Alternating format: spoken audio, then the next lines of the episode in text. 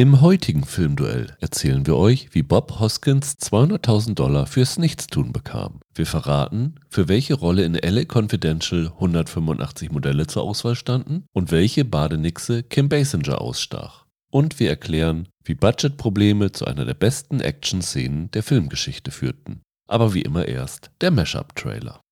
They had nothing in common. One would do anything to get ahead. I want you to translate this ledger for us. One had his own brand of justice. Here's how you get him. He pulls a knife, you pull a gun.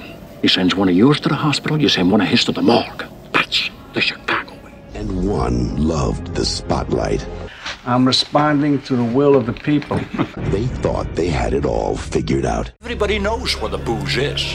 The problem isn't finding it. But what started as a murder there is violence in Chicago, of course. became a mystery A man stands alone at a plate. This is the time for what? that could cost them everything. I want him dead. I want his family dead. It'll look like justice. And then what are you prepared to do? I wanted to catch the guys who thought they could get away with it. Then somewhere along the way, I lost sight of that. Well, you're not from Chicago. Und damit begrüßen wir euch zu einem neuen Filmduell. Wir, das sind Michael Hille. und Rüdiger Meier.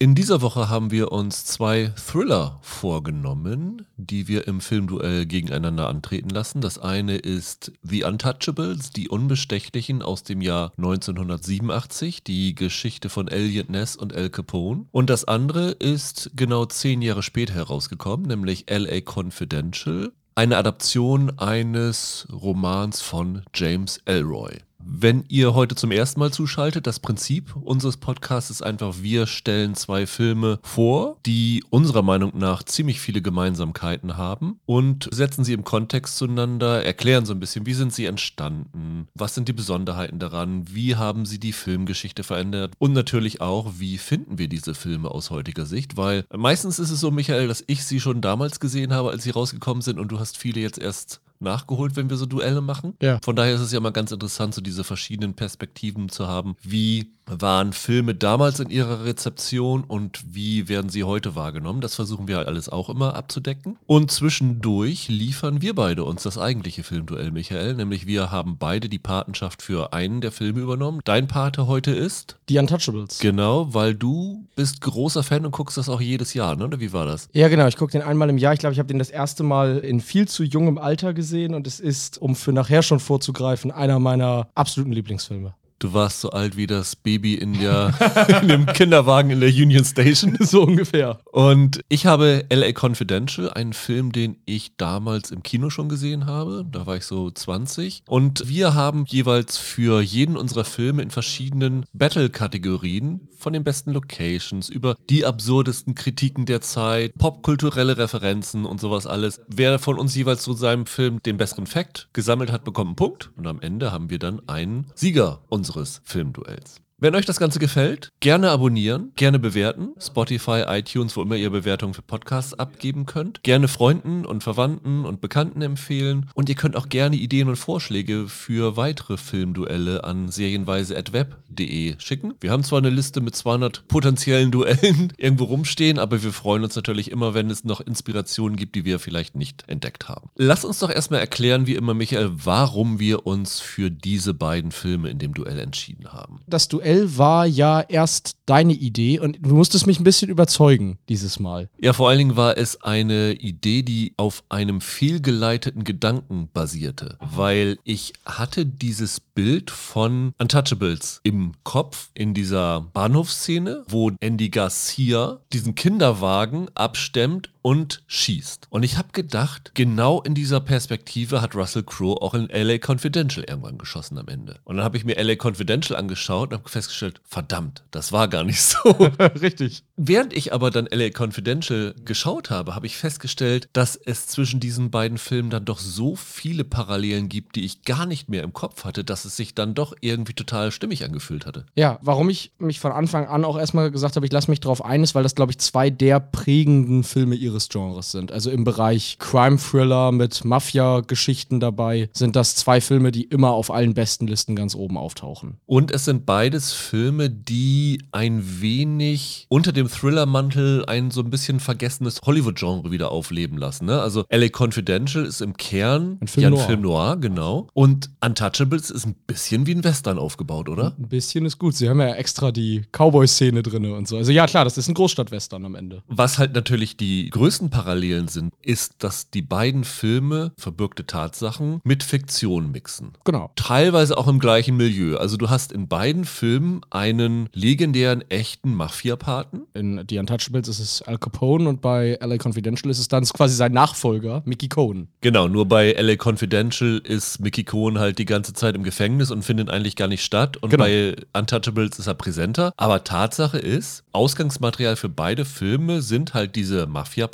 Im Falle von Capone, dass er die Prohibition unterlaufen will im Chicago der 30er. Und im Fall von Mickey Cohen, dass ihm Heroin gestohlen worden ist. Was so der instigierende Fakt dieser Ereignisse ist im Los Angeles der frühen 50er Jahre. Genau. Und beide sind dann ja auch wegen Steuerhinterziehung ins Gefängnis gewandert. Das wusste ich gar nicht. Und ich musste, als ich jetzt LA Confidential gesehen habe, sehr lachen, als sie ganz am Anfang sagen, dass Cohen wegen Steuerhinterziehung verknackt wurde. Das finde ich sehr lustig. Und die beiden Mafia-Bosse haben ja auch noch Auftragskiller, die sie losschicken, die es ja auch wirklich gegeben hat. Also Frank Nitti Bei Untouchables. Mhm. und Johnny Stompanado bei LA Confidential. Die sind hier, hier auch so sehr schillernde Typen. Und was auch dabei ist, sie haben sich halt für ihre Filme von historischen Momenten inspirieren lassen, die sie dann ein bisschen aus der Zeit rausversetzt haben. Untouchables spielt von wann bis wann, Michael? Ich meine, er beginnt 1930 bis 31, wo dann auch die Prohibition endete. Genau, und es gibt ja bei Untouchables diese berühmte Szene, wo El Capone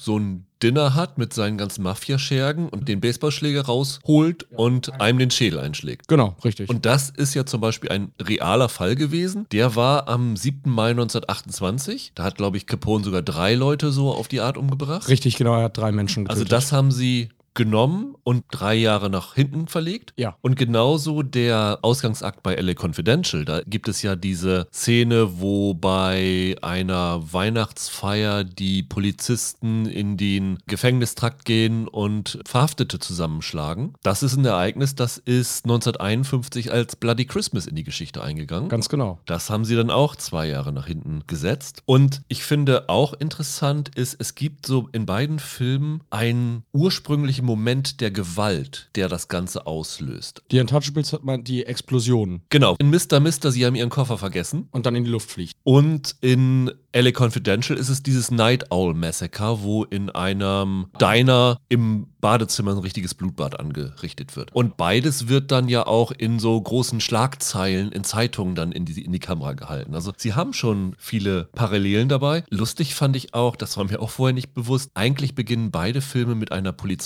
Polizei-Pressekonferenz Ja. wo im Fall von LA Confidential James Cromwell die leitet. In The Untouchables ist es Richard Bradford als der Polizeichef. Genau. Und wie es sich dann im Film herausstellt, sind das beides korrupte Bullen. Also Genau, das ja. ist auch so ein Ding. Fand ich ganz lustig. Und davon abgesehen, ich habe vorhin schon gesagt, dass LA Confidential bei der Oscarverleihung nominiert gewesen ist. Er hatte dann ja keine Chance, weil er im gleichen Jahr gegen Titanic angetreten ist, der Yes. alles platt gemacht hat. Und im Fall von Untouchables, der hatte nicht so viele Nominierungen. Nee, das stimmt, aber in dem Jahr gab es auch einen Film, der bei der Oscarverleihung komplett dominiert hat. Das war dieser Der letzte Kaiser. Genau, von Bertolucci. Genau, der äh, damals, glaube ich, neun Oscars gewonnen hat oder so. Und das Lustige ist, der Oscar, der gewonnen wurde, also abgesehen vom Drehbuch-Oscar von LA Confidential, ist für die Nebenrollen. Und das sind Sean Connery und Kim Basinger, die beide vorher in Sag Niemals Nie zusammengespielt hatten. Ja, und die beide zu dem Zeitpunkt karrieremäßig so ein bisschen waberten, also auf den nächsten Hit hofften. Ja. Und beide sind so ein bisschen durch diesen Oscar-Gewinn wieder zu großen Nummern geworden, kann man sagen. Ich finde, abgesehen von diesen ganzen inhaltlichen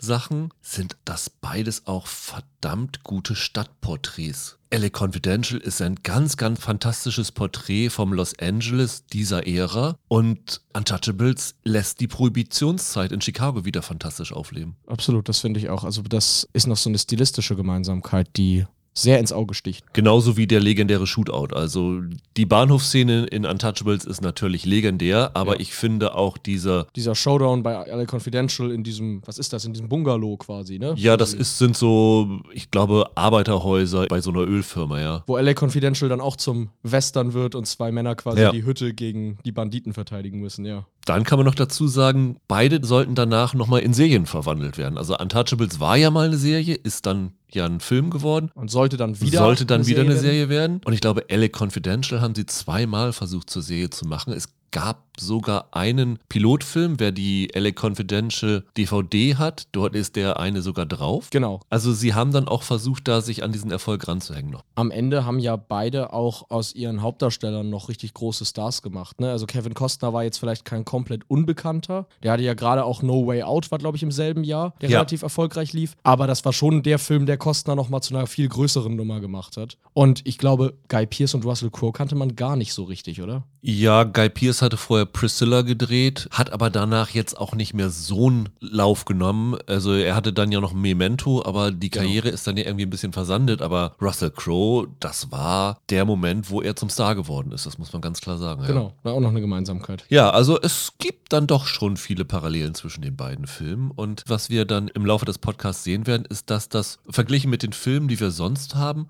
relativ problemlose Dreharbeiten waren, ja. Ja, ich habe auch gedacht, was war denn da los? Sonst hörst du bei Brian De Palma immer, dass es nur Ärger gab, aber hier war es wohl sehr, sehr entspannt am Set. Bevor wir dazu kommen, Michael, lass uns schon mal mit unserem ersten Duell einsteigen. Und das heißt wie immer Trivia Pursuit.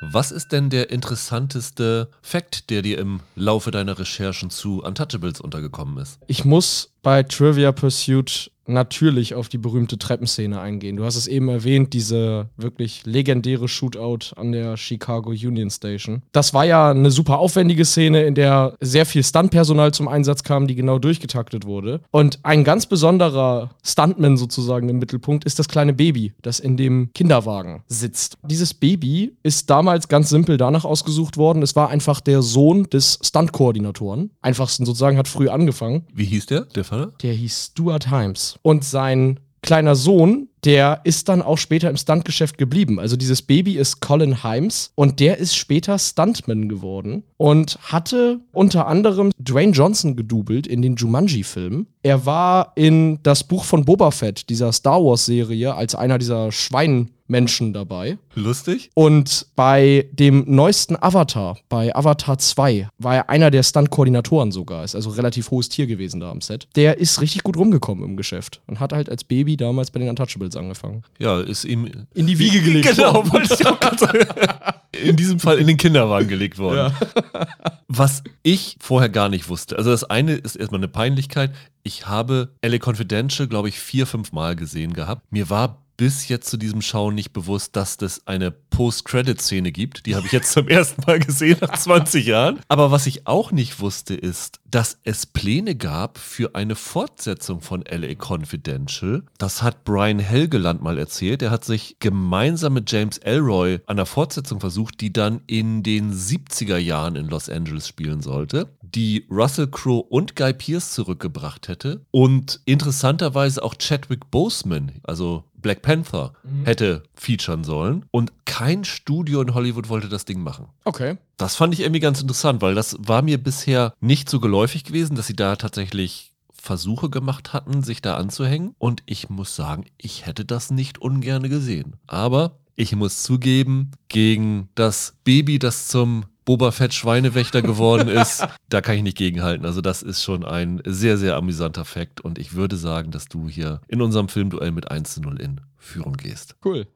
Kommen wir zu unserer ersten Filmkategorie. Das ist die Entstehung des Drehbuchs, also die Pre-Production-Phase. Wie ist es dazu gekommen, dass diese Filme entstanden sind? Was hast du da von Untouchables zu berichten. Ist die Grundlage diese Fernsehserie aus den 50er Jahren gewesen? Nein, nicht direkt. Diese Serie war natürlich der Grund, warum dieser Name, die Untouchables, warum Elliot Ness als Person und so weiter in der US-Kultur einigermaßen bekannt war. Aber das Ganze basiert eigentlich auf einem Buch. Das heißt im Original auch The Untouchables. Es ist ein autobiografisches Buch, sind quasi die Memoiren von Elliot Ness. Und das Buch ist in den 50er Jahren erschienen, 1957 meine ich, und war damals schon die Vorlage für diese Fernsehserie, die dann Anfang der 60er gelaufen ist. Und ich glaube, hier in Deutschland auch in Teilen gelaufen ist. Irgendwie eine Zeit lang im ZDF, dann später bei Sat1. Ja, ich glaube, die zweite Staffel war eine von den vielen Serien in der Frühphase des Privatfernsehens, wo sie eigentlich alles aufgekauft haben für billiges Geld, um die Sendezeit zu füllen. Und dann haben sie da, glaube ich, die zweite Staffel bei Sat1 debütiert. Ich glaube, die dritte und vierte Staffel sind gar nicht in Deutschland gelaufen. Genau. Das Buch ist wohl, im Englischen sagt man a mess. Also der Ness hat wohl größtenteils irgendwie so Anekdoten zusammengeschrieben und dann hat der Oscar Fraley daraus ein Buch gemacht. Und auf jeden Fall gab es dann halt diese Fernsehserie, die relativ erfolgreich war und dann gab es über Jahre immer wieder Pläne, daraus einen Film zu machen. Und es gibt verschiedene Versionen der Geschichte, warum dann am Ende eine Filmproduktion zustande kam. Also es war wohl so, dass es einen Ned Tannen gab, einen Produzenten bei Universal Pictures, der in den 70er Jahren unbedingt einen Film über Elliot Ness machen wollte. Die Rechte lagen aber bei Paramount. Und dann hatte er das Glück, dass er irgendwann in den 80ern tatsächlich Produzent bei Paramount geworden ist, also rübergewechselt hat. Und dann hat er Art Linsen, der am Ende der Produzent geworden ist, damit beauftragt, eine Verfilmung zu produzieren. Und der hatte darauf wohl original eigentlich gar keinen Bock, weil er diese Fernsehserie grässlich fand. Und er hatte sich dann wohl gewünscht, eine authentischere, also mehr an der Realität haftende Verfilmung zu machen und hat deshalb den Drehbuchautoren David Mamet beauftragt. Der hatte zu dem Zeitpunkt schon so Sachen geschrieben wie Wenn der Postmann zweimal klingelt. Ich habe versucht rauszufinden, was genau da in der Absprache zwischen den beiden schiefgelaufen ist, weil eine authentischere, realistischere Darstellung der Elliot Ness Geschichte ist es nicht unbedingt geworden. Also wenn man sich den Film anguckt mit der Realität, hat der fast nichts zu tun am Ende. Also dieser ganze Aspekt, den wir vorhin schon angesprochen haben, mit dieser Western-Szene an der Grenze zu Kanada, das ist ja völlig frei aus der Luft erfunden. Da sind Figuren zusammengemixt worden, die sich im wahren Leben wahrscheinlich kannten, aber nie wirklich getroffen haben oder zusammengearbeitet haben. Das geht ja so weit, also die richtigen Untouchables waren elf Leute. Hier sind es ja nur vier am Ende, von denen einer komplett erfunden ist. Diese Buchhalterfigur. Genau, diese Charles Martin Smith-Figur ist komplett aus der Luft gegriffen. Connerys Figur, der Jim Malone und Elliot Ness, die sind sich nie begegnet im echten Leben. Zumindest nicht, dass man es wüsste. War diese Connery-Figur nicht einer, der sich undercover in die Capone-Organisation eingeschmuggelt hatte?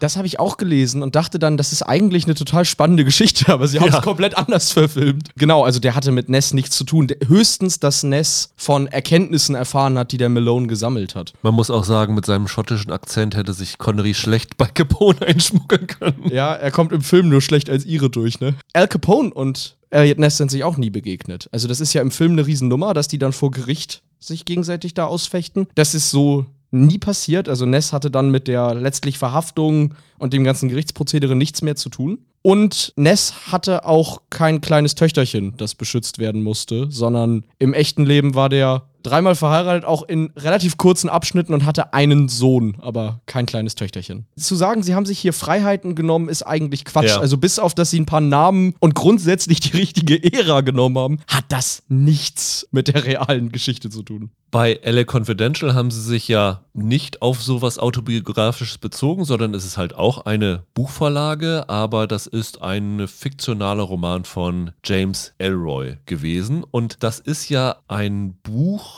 eines ganzen Romankomplexes gewesen. Ich glaube, vier Teile sind Genau, Ne? ein Hm. LA Quartet nennt sich das Ganze. Der erste ist 1987, das ist die Schwarze Dahlie gewesen. LA Confidential ist 1990 erschienen. Der dritte Teil. Genau. Und Warner hat sich die Rechte an dem Buch sogar schon gesichert, bevor das Ding überhaupt rausgekommen ist. Haben die sich nur die Rechte von dem dritten Buch dann gesichert oder auch von den ersten beiden? Ich meine nur von dem dritten. Okay, das ist interessant, weil ich wusste das vorher alles gar nicht, habe das dann jetzt für den Podcast dann auch mal recherchiert und fand das total interessant, dass ja sehr viele Figuren aus LA Confidential auch schon in den vorherigen Romanen auftauchen und viele von denen auch im vierten Roman in White Jazz nochmal eine Rolle spielen. Ja, genau. Und es ist ja eher, würde ich jetzt mal behaupten, ungewöhnlich, dann das dritte Buch zuerst zu verfilmen, oder? Auf jeden Fall ist ja ganz interessant, dass du einige Überraschungen in diesem Film nicht hättest, wenn du die anderen schon gelesen hättest, weil so Sachen wie, dass der James Cromwell als korrupter Polizist sich herausstellt, das ist schon in einem Roman vorher, ich glaube in The Big Nowhere, verraten worden. Aha, das heißt, die haben daraus einen Twist gemacht, Ja. während es im Roman keiner ist. Genau. Und Elroy hat in sich reingelacht, als er die Rechte verkauft hat. Er hat gesagt, das ist absolut unadaptierbar, dieses Buch, weil der so viele Figuren und Handlungsstränge und so da reingepackt hatte, dass man das seiner Meinung nach nicht zu einem Film machen könnte. Was insofern auch bestätigt wurde darin, dass David Wolper, das war der Produzent, der sich die Rechte gesichert hatte, jahrelang versucht hat, mit dem Stoff als Fernsehserie hausieren zu gehen und Ah, ist nirgendwo damit erfolgreich gewesen. Dann kam aber Curtis Hanson daher. Und Hanson war damals schon so ein semi-erfolgreicher Regisseur. Er hatte, glaube ich, die Hand an der Wiege gedreht.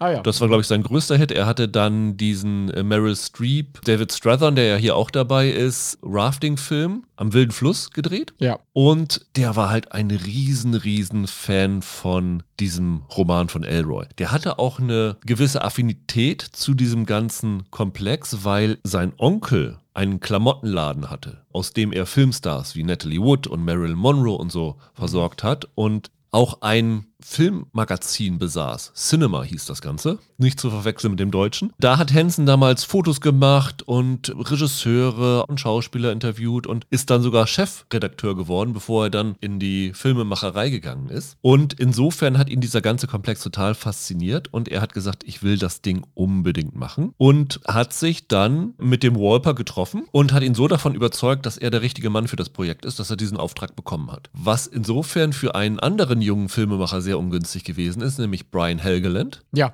Das Genau. war auch sein absolutes Lieblingsprojekt und er hat seit Jahren versucht, das Ganze zu einem Drehbuch zu machen und irgendwie hat ihm nie jemand eine Chance gegeben. Er hatte vorher jede Menge Drehbücher im Kreuzritter Mittelalter-Milieu geschrieben, die alle nie verfilmt worden sind und war dann bei dem Studio so als der Mittelaltermann verschrien und keiner hat ihm zugetraut, dass er irgendwie so einen Film noir machen könnte. Hat also nie einen Termin bekommen und dann hatte er endlich ein Meeting und zwei Tage vorher hat dann halt Curtis Hanson den Job bekommen. Dann ist dieses Meeting abgesagt worden und dann war zum Glück der Agent von Helgeland so clever und hat gesagt, hier treff dich doch mal mit dem Curtis Hanson. Und Hanson und er haben sich dann zusammengesetzt und haben ganz schnell festgestellt, dass sie komplett auf einer Linie sind und haben dann, glaube zwei Jahre lang gemeinsam beziehungsweise im Wechsel das Ding zu einem Drehbuch adaptiert. Was letztendlich der Schlüssel für sie gewesen ist, ist, dass sie beschlossen haben, wir verdichten das Ganze komplett. Also zum einen zeitlich. Ich glaube, der Roman spielt von 1951 bis 58 und der Film spielt vom Januar bis März 1953. Das kann man sehen, wenn man auf die Daten bei den Zeitungen achtet. Das war das eine. Und das andere ist, dass sie gesagt haben, wir konzentrieren uns komplett auf die drei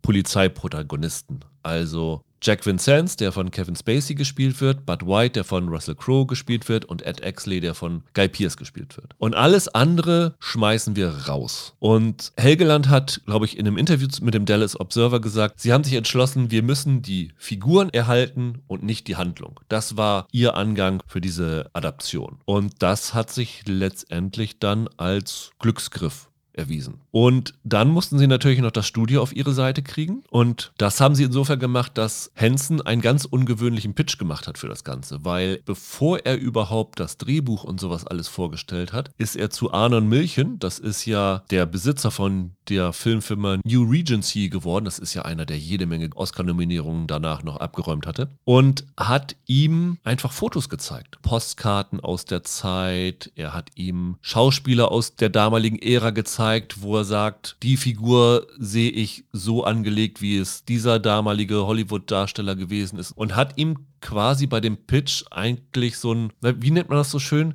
Moodboard, so ähnlich gezeigt. So stelle ich mir den Film visuell und von der Besetzung her und von den Charakteren her vor. Und hat das wohl so überzeugend gemacht, dass Milchen dann gesagt hat, okay, machen wir. Und das war dann der Weg auf die Leinwand. Unfassbar.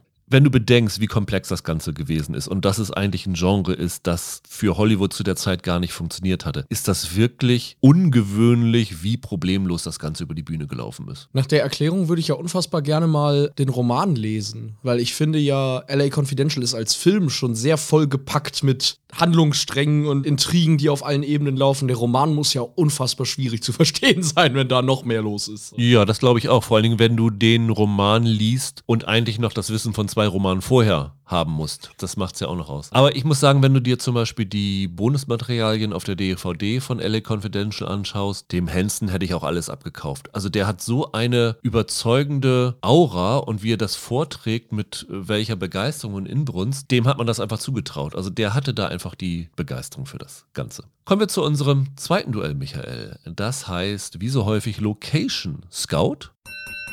Dort suchen wir einfach eine Örtlichkeit aus dem Film heraus, die für uns ein besonderes Interesse geweckt hat und die man eigentlich heute, wenn man touristisch irgendwo unterwegs ist, dann auch noch gut besuchen kann. Was hast du bei Untouchables. Da gibt es ja in Chicago ziemlich viele Wahrzeichen. Ich glaube, du kannst das fast alles ablaufen. Also eine Sache, die ich total lustig finde, ist zum Beispiel die Brücke, auf der sich Connery und Costner das erste Mal begegnen. Die taucht wohl in Dutzenden Filmproduktionen auf und sehr, sehr lustig ist, das wusste ich vorher nicht, aber in The Dark Knight sieht man die zum Beispiel an einer Stelle und dann weißt du als filmkundiger Zuschauer sofort, aha, wir sind nicht in Gotham City, wir sind in Chicago. Habe ich dir erzählt, dass ich schon mal vor dem Hauptquartier der Untouchables war. Es gibt ja diese Szene, wo sie dann rausgehen zu dem ersten Alkoholrazzia und einfach über die Straße rübergehen. Zum und dann, Postamt, ja. Genau. Und aus der Tür, aus der sie rausgehen, da habe ich schon vorgestanden. Also das ist ganz lustig. Habe ich erst dann im Nachhinein gewusst, dass ich an einem Drehort von Untouchables war. Warst du mal in der Chicago Union Station dann? Ja, da war ich auch. Da habe ich gelesen, und das möchte ich hier einreichen, weil ich es sehr, sehr lustig finde.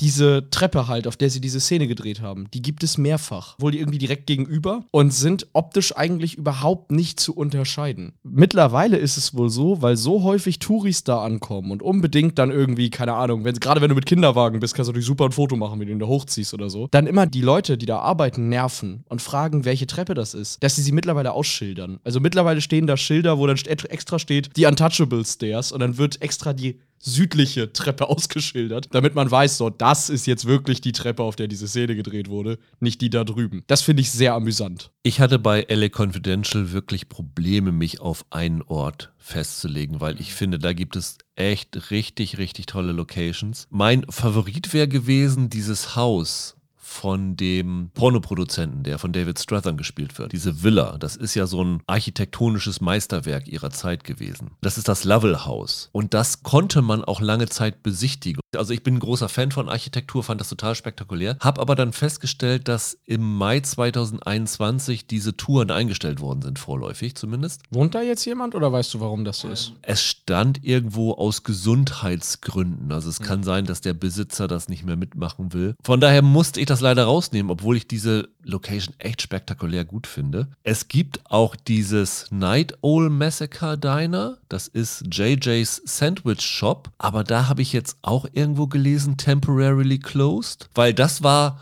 auch bis vor kurzem auf jeden Fall noch so, dass das auch von der Einrichtung her noch fast eins zu eins so ausgesehen hat wie in dem Film. Das fand ich auch klasse. Sodass ich jetzt mich dann erst für meine dritte Wahl entscheiden musste die ich aber auch toll finde. Und zwar gibt es ja in LA Confidential diese Szene, wo sie Lana Turner treffen. Ja, in diesem Restaurant ist das doch. Genau, in dem Formosa Café. Und dann wird sie ja beleidigt und dann sagt dann doch Kevin Spacey, das ist Lana Turner, Ja, das ist keine genau. Prostituierte. Und dieses Formosa Café, das gibt's halt wirklich. Das ist auf dem Santa Monica Boulevard. Da kann man essen gehen. Das ist eine total hippe Location dort. Und weswegen ich das hier jetzt einreiche, ist nicht nur diese Szene, weil das eigentlich, glaube ich, eine der bekanntesten Szenen ist. Als Curtis Hanson den Film gecastet hat, hat er sich mit fast allen Schauspielern, also nicht in der ersten Phase, aber nachdem er so relativ fix war, wen er haben wollte, in diesem Formosa Café getroffen. Das heißt, er ist mit Kevin Spacey dort essen gegangen, er ist, glaube ich, mit Russell Crowe dort essen gegangen. Das heißt, wenn du dort sitzt, hast du eine Verbindung zur Entstehung des Films und zu der Handlung des Films. Und von daher fand ich das Formosa Café sehr schön. Oh ja, das ist wirklich schön. Finde ich gut. Da würde ich dir den Punkt zu schreiben. Glaube ich auch. Eine Also schöne das Geschichte. Ist, das ist ein ganz cooles Ding. Wer da noch nicht genug davon hat, also dieses Crossroads of the World, weißt du, als am Anfang diese Verhaftung stattfindet. Ja. Dieses Wahrzeichen da im Hintergrund, das kannst du natürlich auch besichtigen. Da haben sie schon sehr, sehr viele Locations, die auch nach 25 Jahren immer noch da sind. Dann gleichen wir aus, eins zu eins in unserem Filmduell.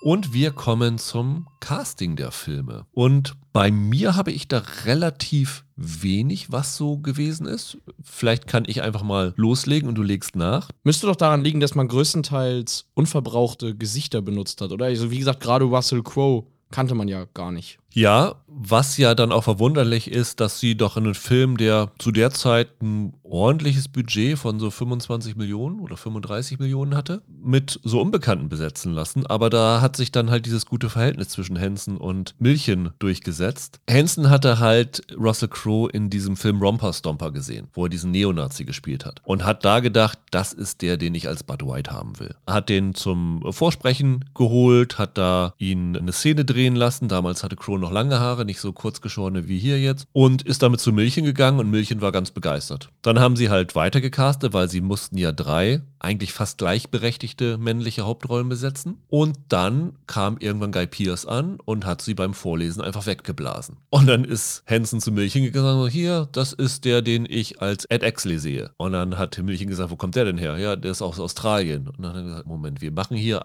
einen Film über eins der uramerikanischsten Genres, ein Historiendrama aus den 50ern in Los Angeles und du kommst mir hier mit zwei Australiern an? Naja, aber hat sich dann da auch nicht wohl zu sehr gegen gewehrt, hat dann aber gesagt, so, wir brauchen aber irgendwie nochmal große Namen. Und dann hat Henderson gesagt, ja, ja, dieser Jack Vincenz, dadurch, dass der ja so ein Berater an einem Hollywood-Set. Hollywood-Set ist, hat ja ein gewisses Flair und da kann man einen großen Star für nehmen oder zumindest einen bekannten Namen. Und dann haben sie halt Kevin Spacey gecastet und dadurch, dass sie dann noch Kim Basinger und Danny DeVito dazu holen konnten in kleinen Rollen, die ja auch nicht gerade unbekannt zu der Zeit damals waren, hat sich das Ganze dann so ausgegangen. Zumal James Cromwell ja nun auch niemand ist, den man nicht kennt. Er mag kein Star sein, aber das ist ja einer, den erkennen Leute sofort wieder, oder? Das Cromwell-Casting ist ganz interessant. Der Grund, warum Henson unbedingt Unbekannte wollte, war, dass das Publikum ohne Vorurteile daran gehen kann, also noch nichts mit diesen Schauspielern verbindet und daher auch nicht weiß, was ist die Hauptfigur, daher auch nicht weiß, ob diese Figur in Minute 15 oder 30 einfach um die Ecke gebracht werden kann. Die einzige Person, bei der ihm das wichtig war, dass die Leute ihn mit irgendwas verbinden, war die Figur von James Cromwell, weil Cromwell hatte ja gerade vorher ein Schweinchen namens Babe gedreht gehabt und war seither für das kinogehende Publikum ein Sympathieträger per se. Absolut. Und deswegen hat er gedacht, so wenn ich jetzt hier Cromwell besetze, dann sehen sie den als so einen Sympathieträger, als so einen guten Kerl. Und dann kommt halt dieser Twist, den ich vorhin meinte, der schon im Buch bekannt war, dass er halt ein korrupter Cop ist, nochmal viel heftiger vor. Deswegen fanden sie Cromwell ganz interessant. Ich habe auch irgendwo gelesen, es gab wohl viele Kritiken damals, die das mit Henry Fonda in Spiel mir das Lied vom Tod verglichen haben. Du nimmst wirklich so einen Everybody's Darling-Typen und stellst den dann für so eine mega A-Loch-Rolle hin. Auch interessant ist dann ja, wie du gerade sagst, der große Star von den dreien, dass der bekannte Name ist ausgerechnet der, der nach zwei Dritteln des Films nicht mehr dabei ist, mit Kevin Spacey. Also Ja. den Effekt hat der Film jetzt heute gar nicht mehr. Das ist, wo ich ihn jetzt das erste Mal gesehen habe, weil Russell Crowe für mich mindestens ein gleich großer Name ist wie Kevin Spacey. Aber das muss damals schon irre gewesen sein, dass du Spacey nach zwei Dritteln einfach rausnimmst aus der ganzen Nummer. Auf jeden Fall.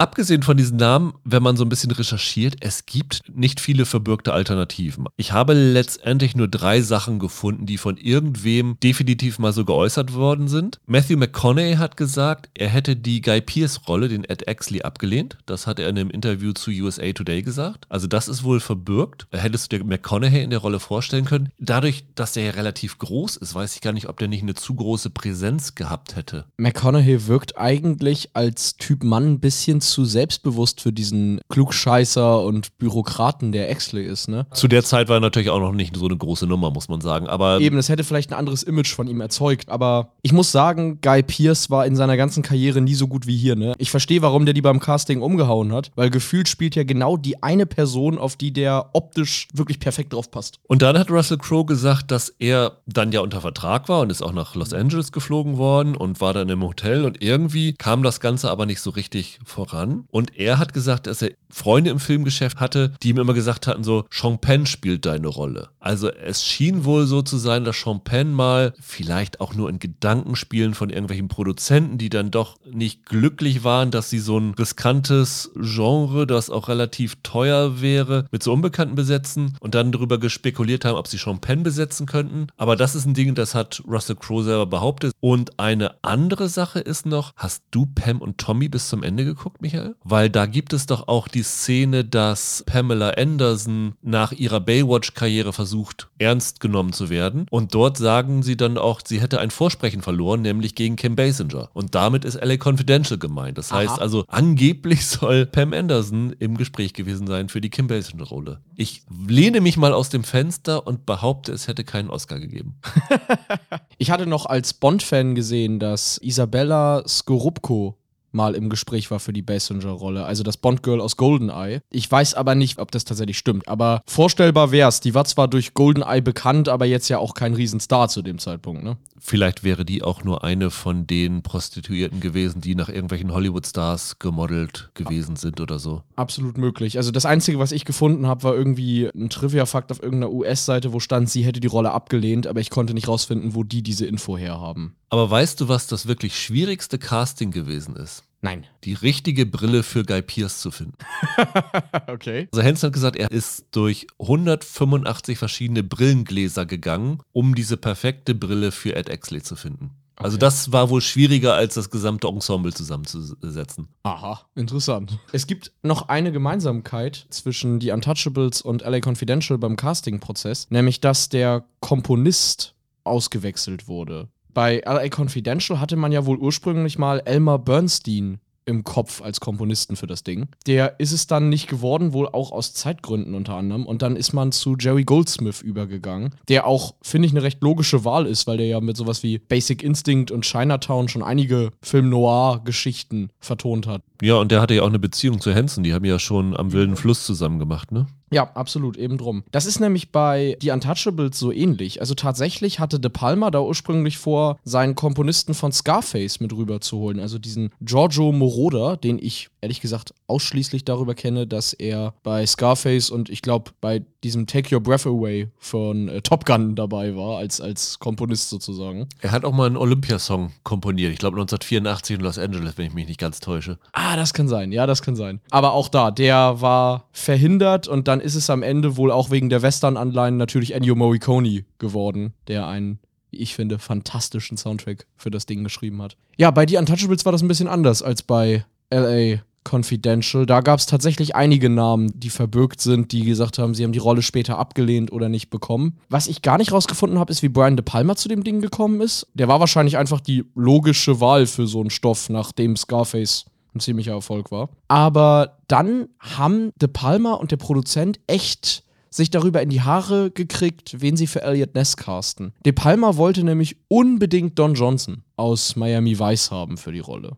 Ich habe irgendwo gelesen, das sei ursprünglich mal der Vorschlag von Giorgio Armani gewesen, Richtig. der Don Johnston bei Miami Vice auch schon eingekleidet hatte, richtig? Genau, und sie hatten äh, relativ früh Armani hier mit an Bord für die Kostüme und ich weiß nicht, ob das stimmt, aber der soll Don Johnson wohl als seine Muse bezeichnet haben. Don Johnson hatte damals ja mit Miami Vice den Durchbruch, aber wenn man so ein bisschen mal durch die Filmgeschichte durchgeht, Miami Vice hat ihm auch ziemlich viele Rollen versaut, die er hätte spielen können. Absolut, ja. Das hier ist halt eine davon, ne? Er war durch Miami Vice einfach eingebunden und wäre gar nicht verfügbar gewesen, aber De Palma hätte ihn wohl wirklich unbedingt gewollt, während der Art Linsen als allererstes Harrison Ford haben wollte für die Rolle. Wohl aufgrund dessen, dass sie vorher bei der einzige Zeuge zusammengearbeitet hatten, zu tun hatten. Und Ford war ja in den 80ern kassenträchtiger Star. Also ich glaube, jede große Produktion hätte gern Harrison Ford damals gehabt. Hätte ich mir auch gut vorstellen können. Absolut, absolut. Dann hätte Indy mit seinem Vater schon mal früher zusammengespielt. Ich fand auch, das wäre so ein bisschen, er hätte seine Jack Ryan-Rolle hier vorweggenommen, ne? So vom Charakter her, finde ich auch. Wer auf jeden Fall die Rolle bestätigt abgelehnt hat, sind zudem noch Mickey Rourke ja, das habe ich auch irgendwo gesehen. und William Hurt wollte die Rolle auch nicht haben. Ist aber auch so ein Ding, oder? Ich glaube, jedes Mal, wenn wir über Filme in den 80ern sprechen, sollte William Hurt eine Rolle kriegen. Also. Da kommen wir in die Grenze, was ist wirklich bestätigt, was nicht. Jeff Bridges, Tommy Lee Jones stand irgendwo auch. Also Ja. das würde ich eher mal so in den Bereich der Gerüchte verfrachten. Was total interessant ist, es gab 1985 eine Ausgabe der Variety, in den als Elliot Ness als Besetzung Jack Nicholson angekündigt wurde. Aha. Steht da so drinne? Ich habe ehrlich gesagt nicht ganz rausgefunden, wie das dazu kam und wie weit sie in Verhandlungen mit Nicholson waren. Denn De Palma erwähnt ihn zum Beispiel in keinem Making-of jemals. Aber die Variety hat ihn damals aufgeführt. Letztlich ist es dann Kevin Costner geworden, den De Palma so ein bisschen argwöhnisch gegenüberstand, weil er halt fand, das war kein großer Star, er konnte sich nicht so richtig vorstellen, ob der den Film tragen kann. Ganz lustig ist, Paramount hat ihm, glaube ich, 800.000 Dollar Ja. geboten und Costa hat gesagt, ich will eine Million haben. Ja. Mit dem Hintergrund, das ist so eine schöne Nummer. Ich weiß nicht, ob ich jemals so viel Geld verdienen werde. Deswegen hätte ich gerne einmal eine Million verdient für eine Rolle. Ja. Die hat er ja dann auch tatsächlich bekommen, ne? Also finde ich, ganz- finde ich ganz irre. Der muss gut verhandelt haben da. Aber war trotzdem nicht der Bestverdiener bei dem Film. Nee, das war wohl am Ende dann Bobby De Niro, ne? Der hat 1,5 Millionen Ja. bekommen für den Film, obwohl er nur irgendwie zwei Wochen am Set war. Ja, 18 Drehtage oder so. Ja, genau. Also es, er war nicht allzu lange dabei, aber er war halt auch Bobby De Niro. Also ist ja irgendwie klar, dass der viel Kohle bekommt. Wobei man sagen muss, die Rolle hat Paramount eigentlich mehr als 1,5 Millionen gekostet. Ja, das stimmt. Robert De Niro war zwar De Palmas erste Wahl, aber es war wohl irgendwie so, dass De Niro sich nicht sicher war, ob er die Rolle machen kann, weil er bei einem Theaterstück mit eingebunden war. Dann hat De Palma sich letztlich mit Bob Hoskins getroffen für die Rolle. Und am Ende haben sie Hoskins sogar unter Vertrag genommen, ihn aber dann nicht mehr haben wollen, als De Niro doch konnte. Und dann hat De Palma Hoskins wohl am Ende das im Vertrag feststehende Gehalt gezahlt, nämlich 200.000 Dollar, mit einem Dankesschreiben, wo er dann irgendwie geschrieben hat, du warst ein super Platzhalter oder so in der Zeit. Bob Hoskins hat wohl irgendwo in einem Interview später mal gesagt, dass er De Palma angerufen hat und gefragt hat, ob es denn noch mehr Filme gibt, in denen er nicht mitspielen soll. genau. Fand ich sehr amüsant. Ja, finde ich auch sehr schön. Ja, ansonsten, Andy Garcia war ursprünglich für eine andere Rolle vorgesehen. Der hätte ursprünglich Frank Nitti spielen sollen. Also Ah, okay. als Garcia das Drehbuch bekommen hat, hat er gesagt, nee, ich will den Kopf spielen, den Stone. Das, da sehe ich mich. Und hat dann wohl alle überzeugt damit. Und Connery war unangefochten? Ja, Connery war wohl so ziemlich erste Wahl. Da gab es wohl niemand anderen. Wollen wir in unser drittes Duell gehen, Michael? Ja, gerne. Das hat auch so ein bisschen mit Casting zu tun, nämlich es heißt Momentaufnahme.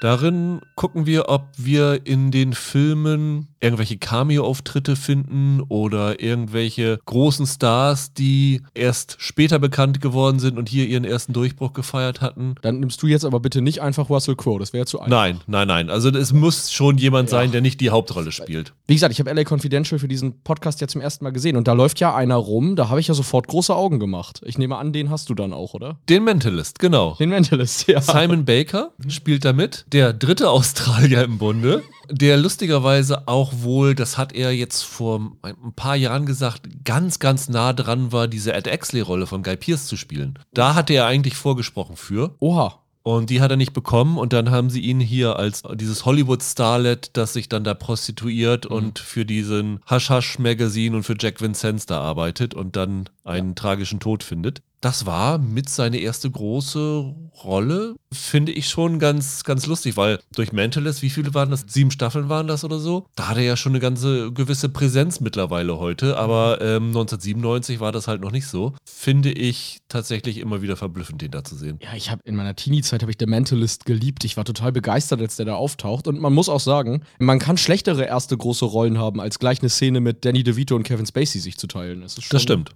Ja, bei The Untouchables, ich finde es jedes Jahr irre, wenn ich den Film gucke, dass Kevin Costners Frau die erste Filmrolle von Patricia Clarkson gewesen ist. Das geht mir ganz genauso. Ich gucke das an, ich bin erstaunt und beim nächsten Mal bin ich wieder erstaunt. Ja, man vergisst es jedes Mal und dann kommt sie ins Bild. Ich so, das ist Patricia Clarkson, was macht die denn da? Und es war ja wirklich ihre erste Filmrolle. Ja, warum man es vergisst, ist, dass das eine komplett undankbare Rolle ist, einer Ehefrau, die außer Ehefrau zu sein, auch nichts zu tun hat in diesem Film. Ja, was hat sie irgendwie? Zwei Szenen und dann darf sie wegfahren, damit sie Genau. in Sicherheit ist, ne? Es ist schon irre. Da kommt da Patricia Clarkson ins Bild und jedes Mal stutze ich drüber. Äh, Das habe ich befürchtet, als wir diese Kategorie gemacht haben, weil mir war klar, irgendwie Patricia Clarkson, weil ich halt diesen gleichen Effekt auch jedes Mal wieder habe. Und ja, schweren Herzens, auch wenn ich Simon Baker als Kurzauftritt echt gut finde, aber den Punkt muss ich an Patricia Clarkson geben. Und damit gehst du wieder 2 zu 1 in Führung.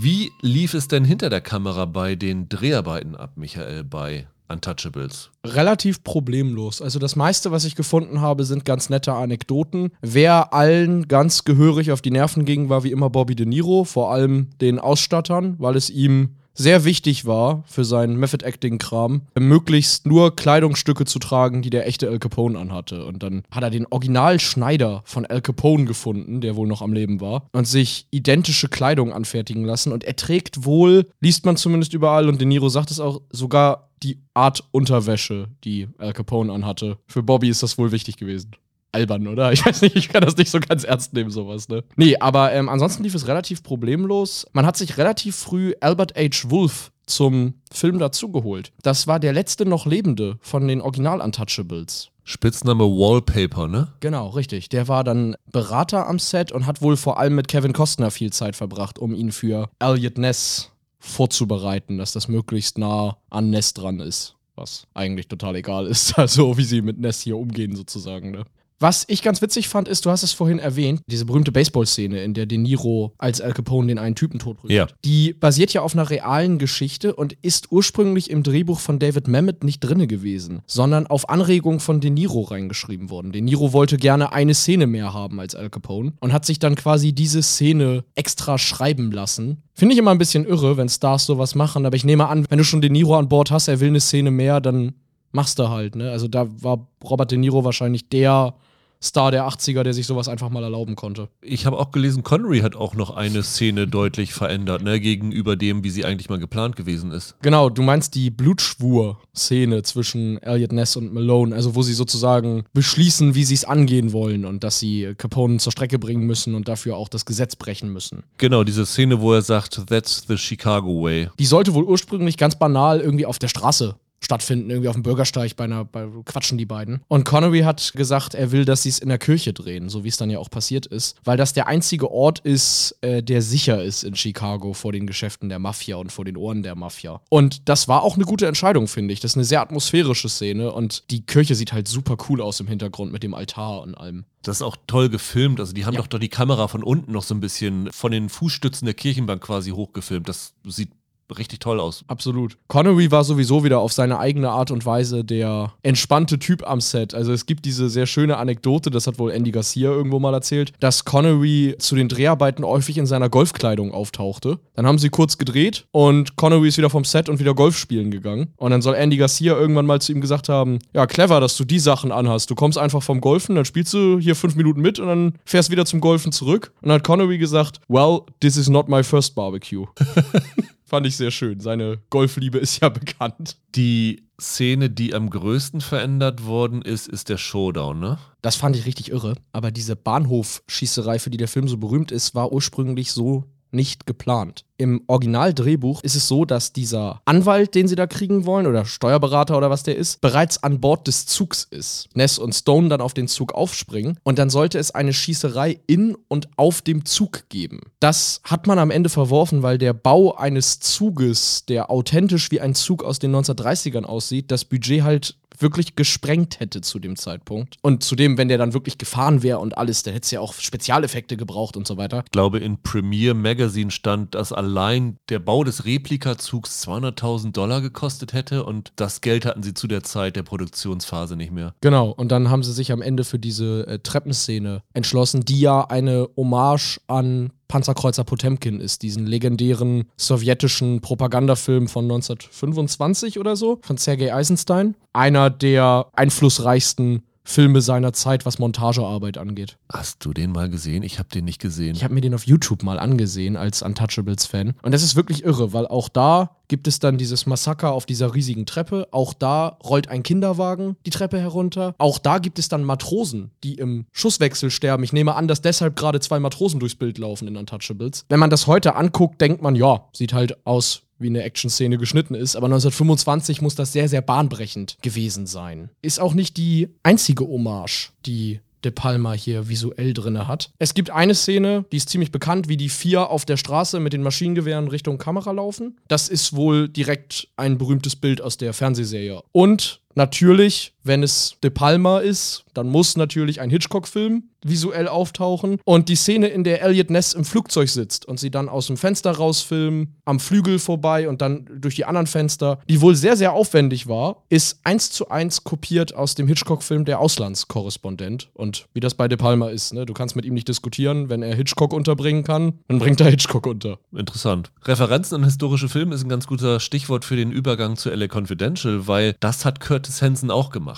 Also der hat wirklich allen Leuten vorher erst einmal eine kleine Filmschule gegeben. Er hat zum Beispiel den Film Stadt der Illusionen von Vincente Minelli gezeigt, um so diese Darstellung des klassischen Hollywoods allen zu vermitteln. Er hat Nicholas Rays Ein einsamer Ort gezeigt, um so diese dunklen Geschäfte, die da im Untergrund stattfinden, zu zeigen. Er hat das Rattennest von Robert Aldrich gezeigt, um so diese 50er-Atmosphäre Ah, Ein rüberzubringen. klassischer Film noir. Er hat Russell Crowe gesagt, er soll sich die Rechnung ging nicht auf anschauen und da diesen Sterling Hayden Part studieren, weil er diesen Bud White so in der Art sieht. Also so ein bisschen wie mit den Fotos beim Pitch für Arnold Milchen hat er halt auch den Beteiligten an dem Film so eine kleine visuelle Hilfestellung gegeben mit diesen historischen Geschichten. Ansonsten gab es relativ wenig, was so richtig hinter der Kamera passiert ist, weil also das Interessantere ist, glaube ich, das, was man sieht in dem Film, also so Look, äh, Sets und sowas alles, da Ja. komme ich später noch drauf zu. Das Einzige, was ich noch gefunden habe, ist, dass der Kameramann Dante Spinotti gewählt worden ist, weil er ja kurz vorher Heat für Michael Mann gedreht hatte und da natürlich auch so in diesem Genre verwurzelt war und da mit beschäftigt war. Der hatte sich ein Buch von Robert Frank, The Americans, so als Grundlage geholt. Das ging so über die USA nach dem Zweiten Weltkrieg und da haben sie so ein bisschen das, das Visuelle drauf aufgebaut. Jerry Goldsmith, seine Herausforderung war, er musste den Soundtrack so gestalten, dass er sich nicht mit den Songs beißt, die in dem Film immer wieder eingespielt werden. Also es gibt ja zum Beispiel diese Szene, wo Kevin Spacey in dieser Bar sitzt und sich im Spiegel anguckt und da läuft ja Dean Martin, Smile, Smile, Smile. Ja. Also, dass sich das nicht irgendwie stilistisch beißt. Und diese Songs sind übrigens auch während des Drehs abgespielt worden. Das ist eigentlich ungewöhnlich. Normalerweise hast du sowas nicht bei den Dreharbeiten. Da wird dann halt später den ersten Song rausgesucht, den sie da reinsetzen. Das war hier anders. Das haben sie schon zum Atmosphärebilden dort eingespielt. Das ist übrigens eine Parallele zu The Untouchables, wo sie tatsächlich auch in zwei Szenen läuft Duke Ellington und das auch am Set schon eingespielt haben, wohl auf Wunsch von Ennio Morricone, weil der das von seinen Italo-Western so gewohnt war. Und ansonsten habe ich nur noch gefunden, dass die Schauspieler Pierce und Crow versucht haben, sich bei realen Polizisten so ein bisschen für ihre Rolle zu inspirieren. Also Crow hat sich die Aussagen von diesem Mark Furman im Prozess gegen O.J. Simpson angeschaut und das so ein bisschen mit aufgenommen. Und Guy Pierce ist wohl mit einem Polizisten mitgefahren, aber hat dann gesagt, nee, das macht er nicht, weil ihm der Polizist zu rassistisch gewesen ist. okay. Und dann ist er da ausgestiegen. Was insofern ja ganz interessant ist, weil der Ausgangspunkt für diesem Film. Rassistische Gewalttat. Genau, das wird ja ganz oft so als Rodney King-Anspielung verstanden in diesem Film. Das ist Ja. ja 92 da in Los Angeles passiert. Und von daher, dass da ein Schauspieler schon sagt, beim Mitfahren, nee, der Polizist ist mir zu rassistisch, zeigt ja schon, dass da einiges im Argen liegt. Kommen wir zu unserem vierten Duell, Michael. Das Duell heißt Filmzitate, wo wir aber keine Zitate aus dem Film, sondern Zitate über den Film raussuchen. Wer hat denn was über The Untouchables gesagt? Ach, die haben alle so viel langweiliges Zeug erzählt irgendwie. Also es gab eine Reunion von ein paar Jahren, aber irgendwie so richtig, es ist halt nichts so unfassbar Spannendes passiert. Aber Kostner hat mal aus dem Nähkästchen erzählt, wie sehr er De Palma teilweise genervt hat mit Sachen. Also in einer Schießerei, ich weiß gar nicht, ob es die, die Treppenszene war oder nicht, ist er wohl ständig zu De Palma gegangen, wenn es so Close-Ups von ihm gemacht wurden. Und hat gesagt, so, ich muss das jetzt wissen. Der Typ links von mir. Ist der schon tot zu dem Zeitpunkt oder nicht? Und dann hat er immer gesagt, Mensch, Kevin, man sieht den doch gar nicht, ist doch vollkommen egal. Ja, ja, aber ich muss das wissen, ich muss das ja spielen. Und was De Palma auch mega genervt hat, ist, dass Kostner immer darauf geachtet hat, dass er nur so oft schießt, wie tatsächlich Munition im Revolver wäre und dann die Waffe nachlädt. De Palma hat immer gesagt, ist doch vollkommen egal, hör auf, die blöde Waffe nachzuladen. Danke, Kevin Costner, weil das nervt mich nämlich im Film immer total. Und Kevin Costner hat dann wohl zu ihm gesagt: Pass mal auf, ich bin Schauspieler, du bist Regisseur. Mein Job ist, die Waffe nachzuladen und dein Job ist, für Drama zu sorgen, während ich das tue. Und das fand ich sehr unterhaltsam. Ich habe auch was über eine Schießerei in meinem Zitat und ich muss sagen, hier in der ganzen Podcast-Recherche, mein Lieblingszitatgeber, den ich später noch habe, ist James Elroy gewesen. Und James Elroy hat sich nämlich über das Finale geäußert, das wohl so nicht in seinem Buch war. Er sagte irgendwie, zwei Typen, die sich in einem Raum einsperren, wo sie 15 Leute umbringen, das ist Bull, Punkt, Punkt, Punkt. Ah ja. Aber wissen Sie was? Es ist inspirierter Bull, Punkt, Punkt, Punkt. das fand ich sehr schön. Also hat ihn die Abweichung dann doch nicht so gestört. Nee, anscheinend nicht. Weil natürlich ist das ein bisschen Humbug. Also, das sind Holzwände, die ballern da mit Maschinengewehren rein, Ja, ja, von unten bis oben. Die sind innerhalb von Sekunden eigentlich tot. Aber es funktioniert halt dramatisch ziemlich cool, wenn die da irgendwelche Fenster einschlagen oder unten drunter krabbeln und Leuten in die Beine schießen. Ziemlich cool. Ich habe sehr gelacht, als ich das Zitat von Elroy gelesen habe. Finde ich auch super. Also das wäre für mich der Punkt in dieser Runde. Denke ich auch. Dann äh, sind wir wieder bei 2 zu 2 und kommen zu dem Dreh vor der Kamera, Michael. Da ist eine der wohl interessantesten Geschichten für mich, dass Sean Connery während der Dreharbeiten irgendwann im Krankenhaus landete. Und zwar wegen seiner Todesszene. Er wird ja von einem Maschinengewehr getroffen und wirklich durchlöchert, muss man sagen. Er wurde dann mit Blutpakete, die dann explodieren, damit es aussieht, als würde man erschossen werden, drapiert. Und offenbar hatte Connery nicht damit gerechnet, dass diese Sprengsätze so heftig sind und ist dann mit Splittern und Kunstblut in den Augen im Krankenhaus gelandet und dann musste ihm das rausgenommen werden. Er war wohl nicht sonderlich gut im Nachhinein dann darauf zu sprechen, einen zweiten Take von dem Ding zu machen. Und De Palma war komplett verwirrt davon, bis er erfahren hat, dass Connery als James Bond in diesen ganzen Filmen, die er gemacht hat, nie mit diesen Dingern gearbeitet hatte. Also offenbar gab es das vorher in keinem Film, den er gemacht hat, dass er mit solchen Dingern drapiert war. Gut, nur wird James Bond auch nicht erschossen. Wollte ich gerade sagen. Und ja, sie mussten ihn wohl über eine Woche lang bequatschen, dass er vielleicht doch noch mal einen zweiten Take macht, damit Malones Todesszene gedreht werden konnte. Das fand ich erschreckend. Also ich wusste gar nicht, dass das überhaupt passieren kann, dass du da wirklich mit Splittern am Ende in den Augen landest.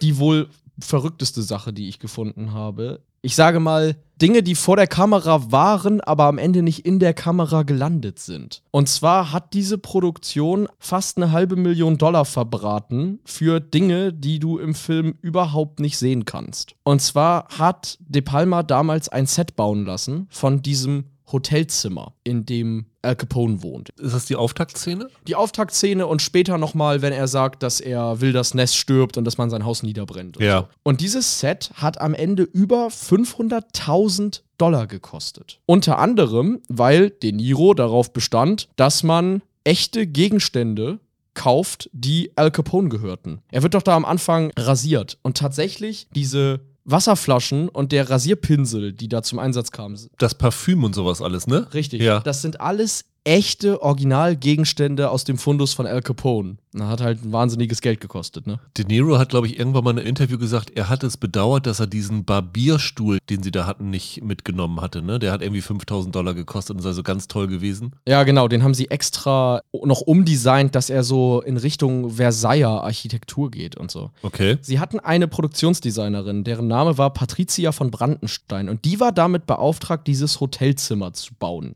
Und hat da ein riesiges Set gebaut, von dem du im Film fast nichts siehst. Ich erzähle mal ein paar Sachen, die da abgegangen sind. Also, sie haben überall im Raum, weil das wohl so war, dass Al Capone da so einen Fimmel hatte, sich ständig die Hände zu waschen, Wasserhähne installiert. Jeder Wasserhahn und jedes Waschbecken hat für sich schon mal irgendwie 500 Dollar gekostet. Die wurden alle angeschlossen und waren tatsächlich betriebsbereit. Im Film siehst du sie nicht nur nicht, sie werden auch nie benutzt. Für 13.000 Dollar hat man einen Kleiderständer gekauft, der für Al Capones Kommode gedacht war. Nur, dass das Publikum die nie sieht, weil die Türen der Kommode nie geöffnet werden. Außerdem hingen in dem Kleiderschrank über 16 verschiedene Hüte, die wir nie zu sehen bekommen. Und es ist noch abgefahrener. Es gibt zwei 20.000 Dollar teure Schränke, die im hinteren Teil der Wohnung stehen. Die waren für den Fall da, dass De Palma sich entscheidet, die Kamera an einen anderen Ort zu stellen. Hat er dann halt nicht. Und es gibt noch ein Merkmal, auf das man achten kann. Das war De Palma auch super, super wichtig. Es gibt diese total lange Kamerafahrt im Film. Wenn die Kamera unten von der Hotellobby die Treppe hochfährt, den Fahrstuhl hochfährt und am Ende im Büro von Al Capone landet in seinem Zimmer. Die folgt da, glaube ich, dem Essen oder so, das ihm geliefert wird. Das haben sie tatsächlich in einem echten Hotelkorridor gedreht. Und De Palma hat extra zu diesem Zweck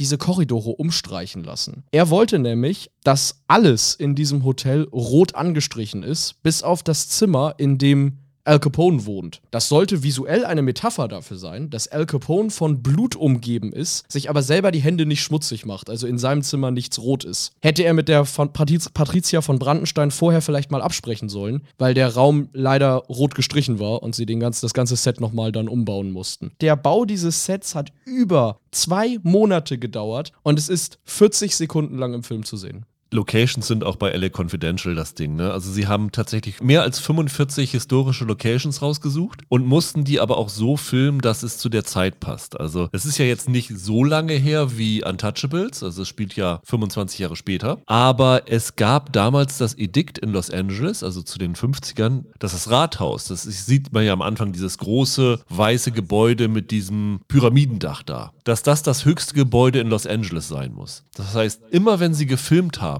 mussten sie darauf achten, dass kein Gebäude im Bild ist, das größer aussieht als das Rathaus.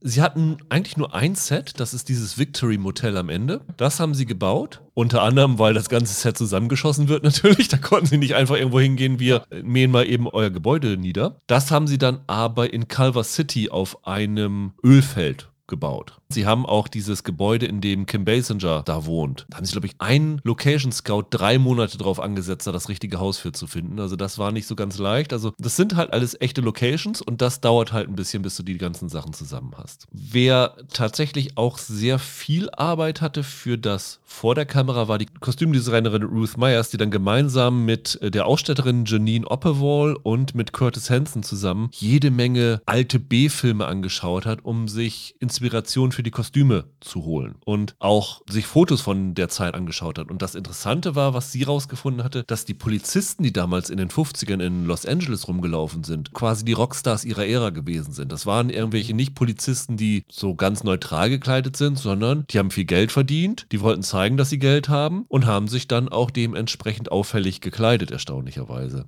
das hat sie dann so ein bisschen auf die Jack Vincennes Figur angelegt. Wenn du mal guckst, so die Ed Exley und Bud White und Co., die haben alle so graue, braune Töne in ihren Anzügen. Jack Vincennes kommt halt in weißen Anzügen und sowas alles ganz schillernd daher. Aber wenn du mal drauf achtest, ändert sich das Outfit von Jack Vincennes über den Lauf des Films. Es kommt dann ja zu dieser Szene, wo dann halt die Simon Baker Figur drauf geht. Und da fühlt er sich ja selber für verantwortlich, dass er den in diesen Tod geritten hat. Und in dem Moment ändert sich auch sein Kleidungsstil. Dann ist er nämlich nicht mehr so flashy, sondern ist so ein bisschen reflektierter. Das fand ich ganz interessant. Oh ja, das ist tatsächlich interessant. Ansonsten hast du auch bei den Kostümen so Zitate an die Hollywood-Filme dieser Zeit. Also zum Beispiel gibt es bei den Kostümen von Kim Basinger Anspielungen auf zum Beispiel Lauren Bacall in Tote Schlafen fest. Wenn sie einmal so ein Beret auf dem Kopf Ja, trägt und stimmt. sowas alles. Ja, das ist sehr auffällig. Oder wenn sie dann mit Bud White ins Kino geht und die gucken sich doch ein Herz und eine Krone, glaube ich, an. Da ist sie ähnlich gekleidet, wie Audrey Hepburn sich so kleidet. In der Musik hört man das auch. Genau. Und das sind so Sachen, auf die sie dabei geachtet haben. Und ein großes Ärgernis am Ende war, sie mussten noch mal eine Szene, ich glaube,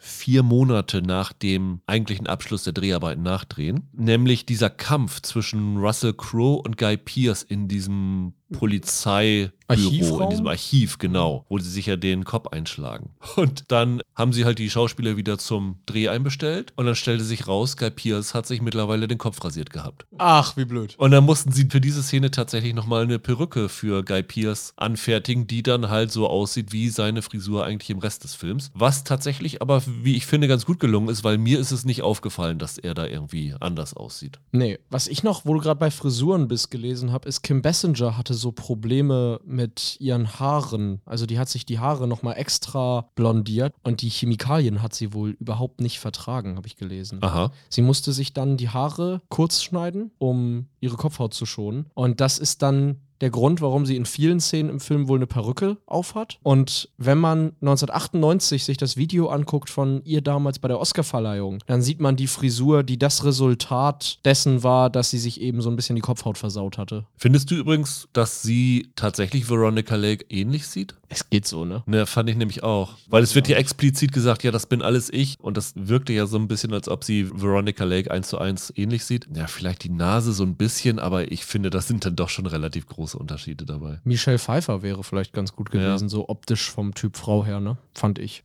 Er war fünf Jahre jünger als Kim Basinger. Hätte vielleicht doch funktionieren können, ja. Kommen wir zu unserem fünften Duell. Mal sehen, Michael, wer in Führung geht dieses Mal. Das Duell heißt Filmfehler und ja, ist Selbsterklärend. selbsterklärend. Was ist bei Untouchables denn so schief gelaufen, was man so sehen kann, wenn man genau darauf achtet beim Gucken des Films? Schiefgegangen nicht. Eine Sache, die ich einfach hier mal kurz unterbringe, weil ich nicht weiß, wo ich sie sonst erwähnen soll. Da hat mich mal ein Kumpel vor ein paar Jahren darauf aufmerksam gemacht, als wir den Film geguckt haben. Elliot Ness im Film hat nicht so richtig eine Ahnung davon, was Prohibition bedeutet. Er sagt nämlich zweimal im Film, dass Alkoholtrinken verboten sei. Und das ist Quatsch. Der Transport und Verkauf von Alkohol war verboten, nicht der Besitz und das Trinken von Alkohol. Wer noch Alkohol besaß von der Zeit vor der Prohibition, der durfte den selbstverständlich konsumieren. Das war in dem Sinne nie verboten. Ein bisschen merkwürdig, dass er das zweimal so explizit verkehrt sagt. Ich habe mich aber für was anderes entschieden, was mir nämlich original dieses Mal zum ersten Mal aufgefallen ist beim Gucken des Films. Elliot Ness bekommt am Anfang des Films von seiner Frau eine Notiz, so eine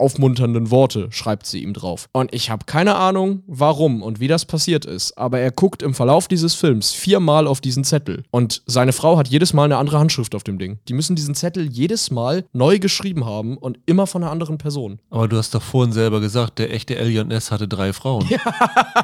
Vielleicht ist das eine Anspielung darauf, das kann sein. Keine Ahnung, wie das passiert ist, aber die müssen jedes Mal vor der Szene entschieden haben, sie schreiben den Zettel neu. Einmal ist es total verschnörkelt geschrieben, einmal in so großen Druckbuchstaben. Jetzt, wo es mir einmal aufgefallen ist, hat es das ein bisschen versaut für mich. Jedes Mal, wenn er auf den Zettel guckt, muss ich jetzt drauf achten. Krass, muss ich nächstes Mal auch drauf achten. Ist mir tatsächlich so nicht aufgefallen. Bei LA Confidential muss man ein bisschen drauf achten, dass die Probleme hatten, Todesszenen darzustellen. Weil jede Leiche, die dort sieht, ist eigentlich gar nicht tot. okay. Erstaunlich ist, dass es halt nicht bei Kevin Spacey so auffällt, weil Spacey ist ja am längsten im Bild und auch am intensivsten im Bild in seiner Sterbeszene. Der starrt ja richtig lange in die Kamera und hat auch irgendwie gesagt, sie haben ihm zwei schwarze Punkte irgendwo an die Wand gemalt, damit er darauf guckt und nicht in die Kamera reinschaut. Aber wenn du dir zum Beispiel anguckst, die Simon Baker-Figur, du siehst noch an seinem Hals den Puls schlagen. Und sie haben dann doch die eine Frau, die Bud White dort trifft, mit der gebrochenen Nase. Die stirbt ja auch bei dem Night Owl Massacre, Susan Lefferts, und die liegt dann ja aufgebahrt in der Pathologie. Und zum einen bewegen sich ihre Augenlider Das habe ich auch gesehen. und zum anderen hat sie eine Gänsehaut. Ah. und das sind alles so Sachen, die nicht hinhauen können. Aber ich finde dein Ding mit den Handschriften echt gut und das werde ich mir sicherlich nachher gleich nochmal anschauen, ob das wirklich so ist. Ja, ist es. Wenn dem wirklich so ist, kriegst du den Punkt, Michael, Mhm. und gehst mit 3 zu 2 in Führung. Und dann kommen wir zur Veröffentlichung der beiden Filme. Und auch da eine Gemeinsamkeit. Beide Filme haben es nicht geschafft, in den USA auf die Nummer 1 der Box-Office-Charts zu kommen. Nee, das stimmt. Die Untouchables hatte generell zwar okayes Box-Office, ist jetzt aber auch kein Mega-Hit fürs Studio gewesen, muss man dazu sagen. Ne? Also ich glaube, in den USA hat der 75, 76 Millionen Dollar 76 Millionen, das ist aber völlig in Ordnung. Also, was hat er gekostet? 25? 25, ja. Es ist okay, aber ich glaube schon, dass man sich da eigentlich mehr von versprochen hatte. War immerhin Platz 6 in dem Jahr in den USA, hatte den Überhit Drei Männer und ein Baby vor sich. Das war der große Kracher des Jahres. Eine verhängnisvolle Affäre, Beverly Hills Cop 2, Good Morning Vietnam und Moonstruck. Das waren so die fünf, die noch da vorgewesen sind. Aber ich würde trotzdem sagen, das ist ein durchaus zufriedenstellendes Ergebnis gewesen. LA Confidential dagegen hat es nur auf Platz 24 in seinem Jahr geschafft, hatte 64,6 Millionen Dollar in den USA eingespielt und hat es sogar zum Start nur auf Platz 4 geschafft. Ach was. Da war auf der 1, was ein Kevin Klein-Film, In and Out, ja, Ja, ne? ja, ja. Und noch davor war dieser Billig-Horrorfilm Wishmaster. Oh Gott. Der ist auf Platz 3 gestartet, als die äh, gestartet sind. Aber ist halt auch vielleicht der weniger massentaugliche Film Ja. als Untouchables, ne? Würde ich sagen.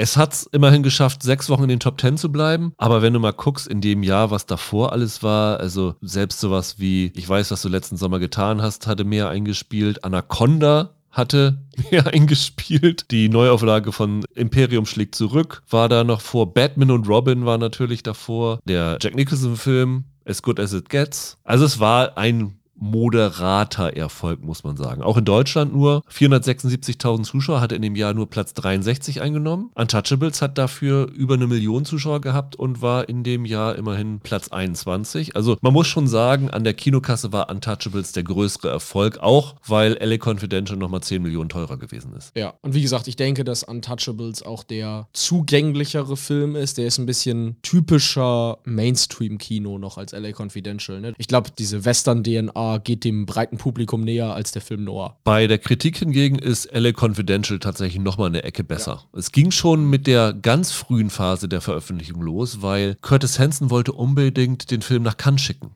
Ja. Und Warner Brothers hat gesagt, nee, also was will kann denn mit dem Film? Das sehen wir irgendwie nicht so, dass das zu Cannes passt. Die haben da sicherlich kein Interesse dran und wir haben eigentlich auch kein Interesse daran, dass wir so als ja, wahrscheinlich Kunstfilm wahrgenommen werden. Und dann hat Henson einfach gesagt, könnt mich mal, ich reiche den einfach selber beim Filmfestival an. Und der hat für Henson eine goldene Palme dann gebracht. Ja. Also das ist ja schon mal ein durchaus erstaunliches Ding gewesen. Wie gesagt, Oscars, neun Nominierungen gab es, hat dann gewonnen für das Drehbuch und für Kim Basinger. Passenger keine Chance gehabt, weil Titanic in dem Jahr alles abgeräumt hat. Ja. Untouchables war für vier Sachen nominiert. Bester Nebendarsteller für Connery haben sie gewonnen und genau. Ennio Morricone war für die Musik nominiert. Wer hat in dem Jahr gewonnen? War es auch der letzte Kaiser? Wahrscheinlich, ne? Das finde ich ja eine unglaubliche Dreistigkeit im Nachhinein. Morricone hat ja bis 2016 nie einen bis Oscar Tarantino, gewonnen. ja. Ja, ist echt irre. Ansonsten waren sie noch nominiert fürs Kostümdesign und für die beste Ausstattung. Da übrigens unter anderem die Patricia von Brandenstein. Also ja. immerhin eine Nominierung hat sie für den Aufwand da bekommen. Wenn du heute mal so die Kritikerseiten anguckst, Rotten Tomatoes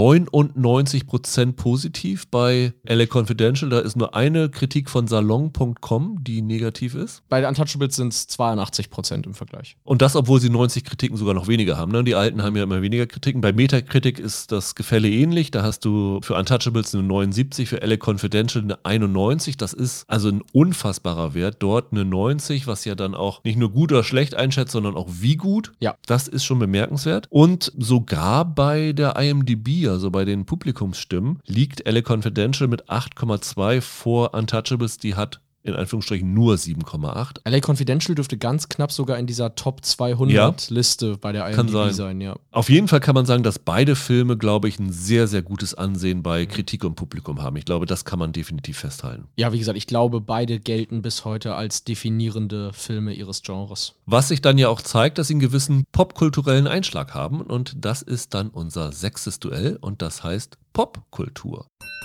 Wo hat sich Untouchables wiedergefunden? Und jetzt kommen wir nicht an mit einem gewissen Film mit Leslie Nielsen. Doch, selbstverständlich komme ich da. Okay. Die Anfangsszene von Die nackte Kanone, 33 ein Drittel. Du kannst von den nackte Kanonenfilm halten, was du willst, aber diese Szene ist unglaublich lustig. Da hat Leslie Nielsens Figur einen Traum, steht dann auf dieser Treppe und dann kommt es da auch zu einer Schießerei, in deren Verlauf komplett die Post abgeht. Also ich glaube, statt einem Kinderwagen rollen da irgendwie vier Kinderwagen runter und die Kinder werden am Ende auch wild durch die Luft gewirbelt. Irgendwann kommen, glaube ich, ich weiß nicht mehr, ob es Postboten sind oder so, aber irgendwann ruft er Oh, oh no, the mailman oder so. Und dann kommen acht Postboten laut ballernd mit Maschinengewehren auf diese Treppe gerannt. Ja, ich glaube, das ist so mit Abstand die bekannteste Untouchables-Parodie überhaupt. Und auch eine sehr, sehr lustige Szene. Werden wir natürlich wie immer auf unserer Webseite filmduelle.de einbinden. Da könnt ihr dir das auch nochmal anschauen. Bei LA Confidential hatte ich wirklich Probleme, mich auf eins einzuschießen, weil erstaunlicherweise für einen Film, der dann ja nicht so ein Phänomen gewesen ist, hat sich das dann doch ziemlich viel verankert. Angefangen damit, dass es eine Marihuana-Sorte namens LA Confidential gibt, was sie natürlich anbietet. Habe ich auch gelesen. Ich schwanke jetzt zwischen zwei Sachen und ich kann mich wirklich nicht entscheiden, was ich machen soll. Ich nehme jetzt mal das Visuelle, damit ich das auch auf der Webseite einbinden kann. Aber was ich auch ganz interessant finde, es gibt eine Band, die hat sich nach LA Confidential benannt. Die heißt Rollo Tomasi. Das Ja. ist ja dann dieser Name, den Ed Exley Jack Vincenz verrät. Und Ja. dann sagt Jack Vincenz das ja in seinem Sterbemoment. Und das ist ja dann der Punkt, an dem herauskommt, dass der James Cromwell ein Böser ist. Ja, genau. Und nachdem hat sich eine Post-Metal-Band aus Chicago benannt. Die nennt sich Rollo Tomasi, die gibt es auch immer noch. Die hatten sich 1999 gegründet, also zwei Jahre nach dem Film, und sind auch gar nicht so unerfolgreich. Okay. Aber was ich genommen habe jetzt ist, weil das eine Szene ist, die ich 1998 gesehen habe und ich habe mich wirklich weggeschmissen. Billy Crystal hat doch immer die Oscarverleihung moderiert und Ja. hat bei der Oscarverleihung ja immer am Anfang so einen großen Auftritt gehabt, wo er sich in die Filme des Jahres reingeschnitten hat. Ich erinnere mich noch an diese Szene, wo er in Der englische Patient vor dem Flugzeug wegrennt und sowas alles. Genau. Und in dem Jahr 1998 hat er sich natürlich auch in LA Confidential, weil es einer der nominierten Filme war, reingeschnitten. Und zwar in diese Szene, wo Bud White diesen Staatsangestellten in die Toilette tunkt und fast vom Balkon runterschmeißt. Ja. Die Szene ist halt mit Billy Crystal nachgestellt worden. Und die finde ich unfassbar lustig immer noch. Also ich habe die mir nochmal angeguckt, da kann ich mich immer noch drüber wegschmeißen. Das war damals wirklich klasse, was Crystal gemacht hat bei den Oscarverleihungen und das ist einer der Momente, der mir bis heute in Erinnerung geblieben ist und von daher mein popkultureller Moment. Das sind natürlich jetzt beides recht ähnliche Sachen. Lass uns dann mal teilen, oder? Das ist ja sehr vergleichbar. Also natürlich ist Nackte Kanone ein bisschen aufwendiger, ist natürlich auch eine vollwertige Filmproduktion, aber Ja. ich glaube vom Humorlevel und so vom Angang her sind es beides gleiche und dann bleibst du noch vorne mit dreieinhalb zu zweieinhalb. Yes.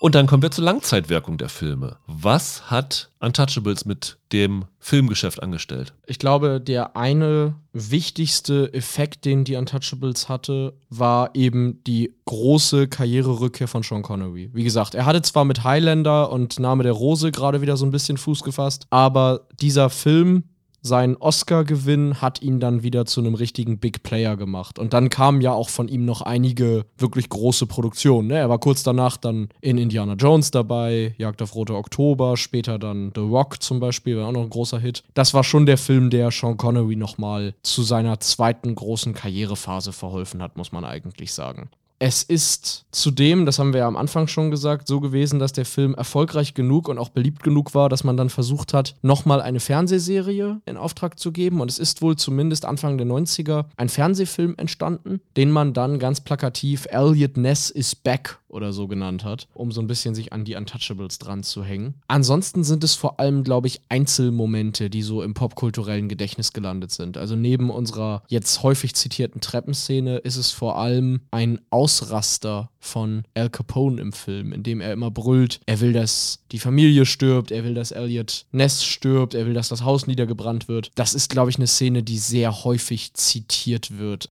Kevin Costner und Andy Garcia sind beide große Nummern geworden im Verlauf. Andy Garcia hat wegen diesem Film zum Beispiel eine Hauptrolle in Parte 3 bekommen. Und wie gesagt, Costner ist halt ein Household Name gewesen in den 90ern. Und du hast es vorhin in deinem Trivia Pursuit genannt, aber auch von The Untouchables sollte es einen weiteren Film geben. Weiß nicht, ob du das gelesen hast. Dieses Prequel, ne? Capone Rising oder so, auch von De Palma. Genau, De Palma wollte die Untouchables Capone Rising drehen, um die Vorgeschichte des jungen Al Capone zu erzählen und hatte sogar schon Nicolas Cage für diese Rolle vorgesehen. Das ist dann am Ende nicht zustande gekommen, weil De Palma bei anderen Projekten gelandet ist. Aber das zeigt ja auch, dass es da ein gewisses Interesse gab, das Ganze noch fortzuführen. Und ja, das sind so einige der großen Nachwirkungen, die dieser Film hatte. Bei LA Confidential hat es erstmal, glaube ich, ein bisschen James Elroy auf den Schirm gebracht. Also es gab tatsächlich direkt im Jahr danach einen Film, Browns Requiem, das ist 1998 erschienen. Das ist eine James Elroy-Verfilmung gewesen. Ich vermute mal, die ist tatsächlich erst durch LA Confidential angestoßen worden. Das war so ein kleiner Schnellschuss. Dann ist ja dann aber auch die Schwarze Dahlia, also der erste Teil von diesem LA Quartet verfilmt worden 2005. Das war ein katastrophaler Flop. Ironischerweise von Brian De Palma Genau. verfilmt. Damit hatte sich der James Elroy-Boom dann acht Jahre später wieder gelegt. Aber das war so ein bisschen so das Erste. Wir haben natürlich jetzt eben schon gesagt, Russell Crowe ist danach zu einem echten Megastar geworden. Er hat in einem Interview gesagt, durch die Rolle hatten sich für ihn alle Türen geöffnet. Also das war wirklich ein Ding. Da ist er zum Leading Man in Hollywood geworden. Er war dann ja ein paar Jahre lang gefühlt der Name schlechthin. Ne? Also ich glaube, er hat innerhalb von sechs Jahren von LA Confidential über Gladiator und A Beautiful Mind bis Master und Commander hat er alle Hauptrollen in den großen Prestigesachen bekommen. Also schon sehr beeindruckend. Es sollte auch noch ein anderer Elroy-Teil aus dieser LA Quartet-Reihe verfilmen wollen, White Jazz. Der letzte Teil. Der letzte Teil, den wollte Joe Carnahan verfilmen. Das Lustige war, in dem Buch sind halt natürlich auch viele Figuren dabei, die in LA Confidential dabei sind, aber die durften sie nicht benutzen, weil die halt noch in dem Rechtebesitz von New Regency waren durch dieses LA Confidential Ding. Und dann hatten sie in dem Drehbuch schon diese Figuren alle umbenannt. Angeblich hatten auch Hansen und Helgeland nochmal an einem eigenen Sequel über White und Exley gearbeitet. Wie gesagt, es gab dann ja halt diese Pläne, die ich schon am Anfang gesagt hatte, wo Chadwick Boseman noch involviert gewesen ist. Und es gab halt diese zwei TV-Serien. Und das ist tatsächlich ganz interessant. Also die erste war von 2003. Das ist dieser Pilotfilm, der auch auf der DVD drauf ist. Mit Kiefer Sutherland Exakt. als Jack Vincennes. Kiefer Sutherland in der Rolle, die äh, Spacey hier gespielt hat. Auch ganz anderer Typ. Die Rolle, die Kim Basinger spielt, die wurde übernommen von Melissa George, die man jetzt zuletzt in Mosquito Coast gesehen hatte. Eric Roberts war noch dabei in dieser David Strathern-Rolle als dieser Prostituiertenring-Chef. Joss Hopkins hatte diesen Bud White gespielt. Anna Gunn sollte sogar mitspielen aus Breaking Bad. Und dann gab es noch einen Pilotfilm, den sie 2019 erst gedreht haben, auch LA Confidential genannt, in dem Walton Goggins Ach was. die Jack Vincennes Rolle spielen sollte. Und dieser Dick Stansland, also dieser Partner von dem Bud White, sollte von Shea Wickham aus Homecoming gespielt werden. Also zwei Pilotfilme gedreht worden, keiner davon erfolgreich. Wie gesagt, die Sequel ist auch nicht weitergekommen. Von daher hat sich das ein bisschen im Sande verlaufen, aber es gab durchaus Interesse, sich nochmal wieder an LA Confidential ranzuhängen. Lustig übrigens bei diesem zweiten Pilotfilm von 2019 auch noch, Michael, diese fiktionale Serie in diesem Film, Badge of Honor, an dem Set, wo er ist, da spielt Matt McCoy den Hauptdarsteller. In diesem 2019er LA Confidential Film hat er den Vater von Ed Exley gespielt. Also den hatten sie so als Bindeglied zwischen der Serie Ah. und dem Film gebracht. Okay. Ja, das würde ich mal so sagen, ist so die Langzeitwirkung. Also ich fand aber auch, es hat nicht nochmal so eine Welle an Film Noir dazugebracht, oder? Nee, das nun wirklich nicht. Und die Schauspieler sind so ihre Wege gegangen. Wie gesagt, Russell Crowe ist der größte Erfolg gewesen. Curtis Hanson war ja vorher auch schon nicht so unbekannt. Hat danach jetzt, finde ich, auch nicht mehr so einen Karriereschub bekommen. Eher so einen Ansehensschub. Ja, ist ja bei Untouchables Brian De Palma hatte danach ja auch nur noch mit Mission Impossible halt einen wirklich großen Hit. Ne? Was mich wirklich erstaunt hat, ist, dass Kim Basinger nicht nochmal einen zweiten Schub bekommen hat. Nee, der hat der Oscar nicht viel gebracht. Nee, die hatte dann drei, vier Jahre später Eight Mile nochmal gedreht. Genau. Das war ja auch nochmal so ein Ding, wo sie positive Schlagzeilen gemacht hat. Aber sie konnte nicht an die Karriere anknüpfen, die sie vorher hatte. ne? Das ist wahrscheinlich auch dieses Hollywood-Problem, dass Hollywood zumindest zu der Zeit Frauen ab Alter X einfach nicht mehr berücksichtigt hat. Was eigentlich schade ist, weil sie spielt hier wirklich richtig gut, muss ich sagen. Es gibt einen ganz interessanten Auftritt von ihr äh, 2016 im Film The Nice Guys von Shane Black, in dem Russell Crowe eine Hauptrolle hat. Ich glaube, spielt in den 70ern, ist aber auch so ein, eine Parodie auf Film Noir. Und da finde ich das ganz amüsant. Da taucht sie ganz am Ende auf und ist die Anwältin. Und Russell Crowe verhört sie dann und dann spielen sie so ein bisschen im Film damit, ob er jetzt gleich auch sie irgendwie aus dem Fenster hängt, wie er es da mit dem Anwalt macht. Ah ja. Fand ich ganz witzig. dass da haben sie Basinger zu 100% als Referenz darauf besetzt. Kommen wir zu unserem siebten Duell. Ansichtssache, wo wir ein wenig fehlgeleitete Kritiken heraussuchen, Michael. Was wurde denn zu Untouchables verzapft und wieso war es mal wieder Roger Ebert? Ja, der Roger, der mochte deinen Film, mochte der ja total gern. Ich glaube, der hat den damals richtig abgefeiert und der war sogar auf seiner Lieblingsfilmliste drauf, meine ich. Der hat LA Confidential gefeiert, genau. Ja, die Untouchables nicht so. Also nicht nur, dass er ihn nur mit. Ist es wirklich Roger Ebert? Es ist wirklich Roger Ebert, ja. Es ist nicht nur so, dass er ihn nur mit zweieinhalb Sternen bedacht hat, von insgesamt vier, muss man dazu sagen, also ihn sehr mittelmäßig fand, sondern er hat es tatsächlich hinbekommen, ausgerechnet Robert De Niro als die ganz große Enttäuschung des Films zu bezeichnen. Er schreibt irgendwie, die Capone-Segmente passen überhaupt nicht zum Film und wirken total losgelöst von allem. Und De Niro kommt mit großem Schwung auf dem Bildschirm, nimmt dann irgendeine Haltung ein und das war's dann. Das ist im Grunde alles, was sie zu Al Capone zu sagen haben, schreibt er. Und man hätte danach dem Film nicht auch nur den Schimmer einer Ahnung, wer dieser Mann ist und wie er tickt. Was ich etwas kurios finde. Also Ebert muss bei der Baseball-Szene eingeschlafen sein. Da erklärt Al Capone eigentlich sehr detailliert, wie er drauf ist und wie er tickt. Ja, finde ich auch strange. Natürlich ist das ziemliches Overacting von De Niro, klar, Es aber ist natürlich jetzt nicht Taxi Driver, aber der ist schon neben Connery der Standout in dem ja, finde ich auch. Ich habe ja eben schon gesagt, dass der LA Confidential 99% mit nur der einen Ausnahme von Salon.com positive Kritiken hatte. Ja, eigentlich müsstest du die jetzt vorlesen, oder? Genau, habe ich mir auch rausgesucht. Der Kritiker Dwight Garner sagte, dass der Film nicht das Selbstbewusstsein oder den Mut hat, in den Fußstapfen der großen Vorbilder Chinatown und Pulp Fiction zu folgen. Aber das fand ich ein bisschen langweilig. Und dann bin ich in der Recherche auf einen Mann gestoßen, der sich bei seiner Meinung über den Film so ein bisschen wie ein Fähnchen im Wind dreht. Aha. Und dieser Mann heißt James Elroy. Okay, interessant. Weil, wenn du den auf den DVD-Features hörst, kommt er so rüber, als ob er LA Confidential eine brillante Adaption seines Werks findet, als ob er sagt, das ist ein ganz, ganz fantastisches Ding, was dann sie alle gemacht haben. Aber nachdem Curtis Hanson dann gestorben ist, hat er sich wohl gedacht, ach, jetzt muss ich nicht mehr versöhnlich sein, sondern kann mal wirklich meine Meinung sagen. Und dann ist er 2019, glaube ich, auf einem Festival namens Hey Festival aufgetreten und hat den Film zerlegt. Er hat gesagt, der Film ist ungefähr so flach wie eine Tortilla.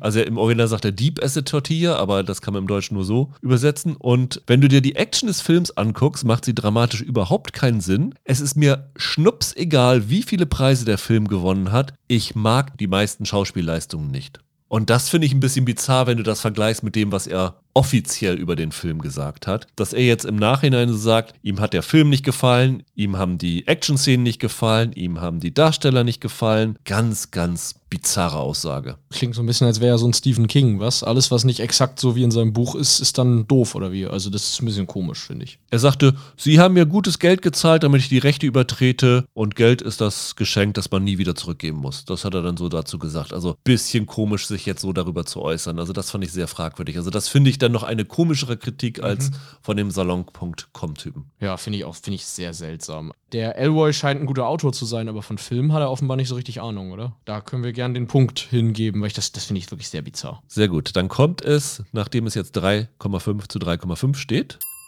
im abschließenden Quizduell zum Showdown zwischen uns beiden, wie es sich gehört für so ein Duell mit zwei Showdown-Filmen. ja, ist wohl wahr. Dann lass uns jetzt mal zu unserer Kritik zu den Filmen kommen, Michael. Du hast LA Confidential jetzt zum ersten Mal gesehen, ne? Genau, für diesen Podcast, ja. Warum hattest du den vorher nie gesehen? Es gibt immer Klassiker, die fehlen einem dann irgendwie. Das war einfach einer davon. Das hatte gar, gar keinen spezifischen Grund und ich habe mich das auch gefragt, weil ich so ein riesen Russell Crowe-Fan bin. Keine Ahnung, warum ich mir den nie angeguckt habe. Und hast du es jetzt bereut, so lange gewartet zu haben? Nicht unbedingt, weil ich glaube, hätte ich ihn in jüngeren Jahren gesehen, hätte ich ihn größtenteils wahrscheinlich nicht verstanden oder Probleme mit ihm gehabt. Ich finde, der ist hyperkomplex erzählt. Wenn du es nicht wüsstest, würdest du trotzdem sofort merken, dass er auf dem Roman basiert. Weil der voll ist mit Figuren und Subplots und teilweise sind Namen von Figuren wichtig, die entweder das letzte Mal vor anderthalb Stunden aufgetaucht sind oder wie bei Rollo Tomasi, die nie aufgetaucht sind. Also so ein richtiger mit Denkfilm. Ich habe auch von einigen gehört, die den gesehen hatten, dass sie auch meinten, die haben sich den zweimal angucken müssen, um wirklich hinter alles zu steigen. Ich finde den sehr komplex erzählt, um ehrlich zu sein. Aber der ist super. Der hat mir wirklich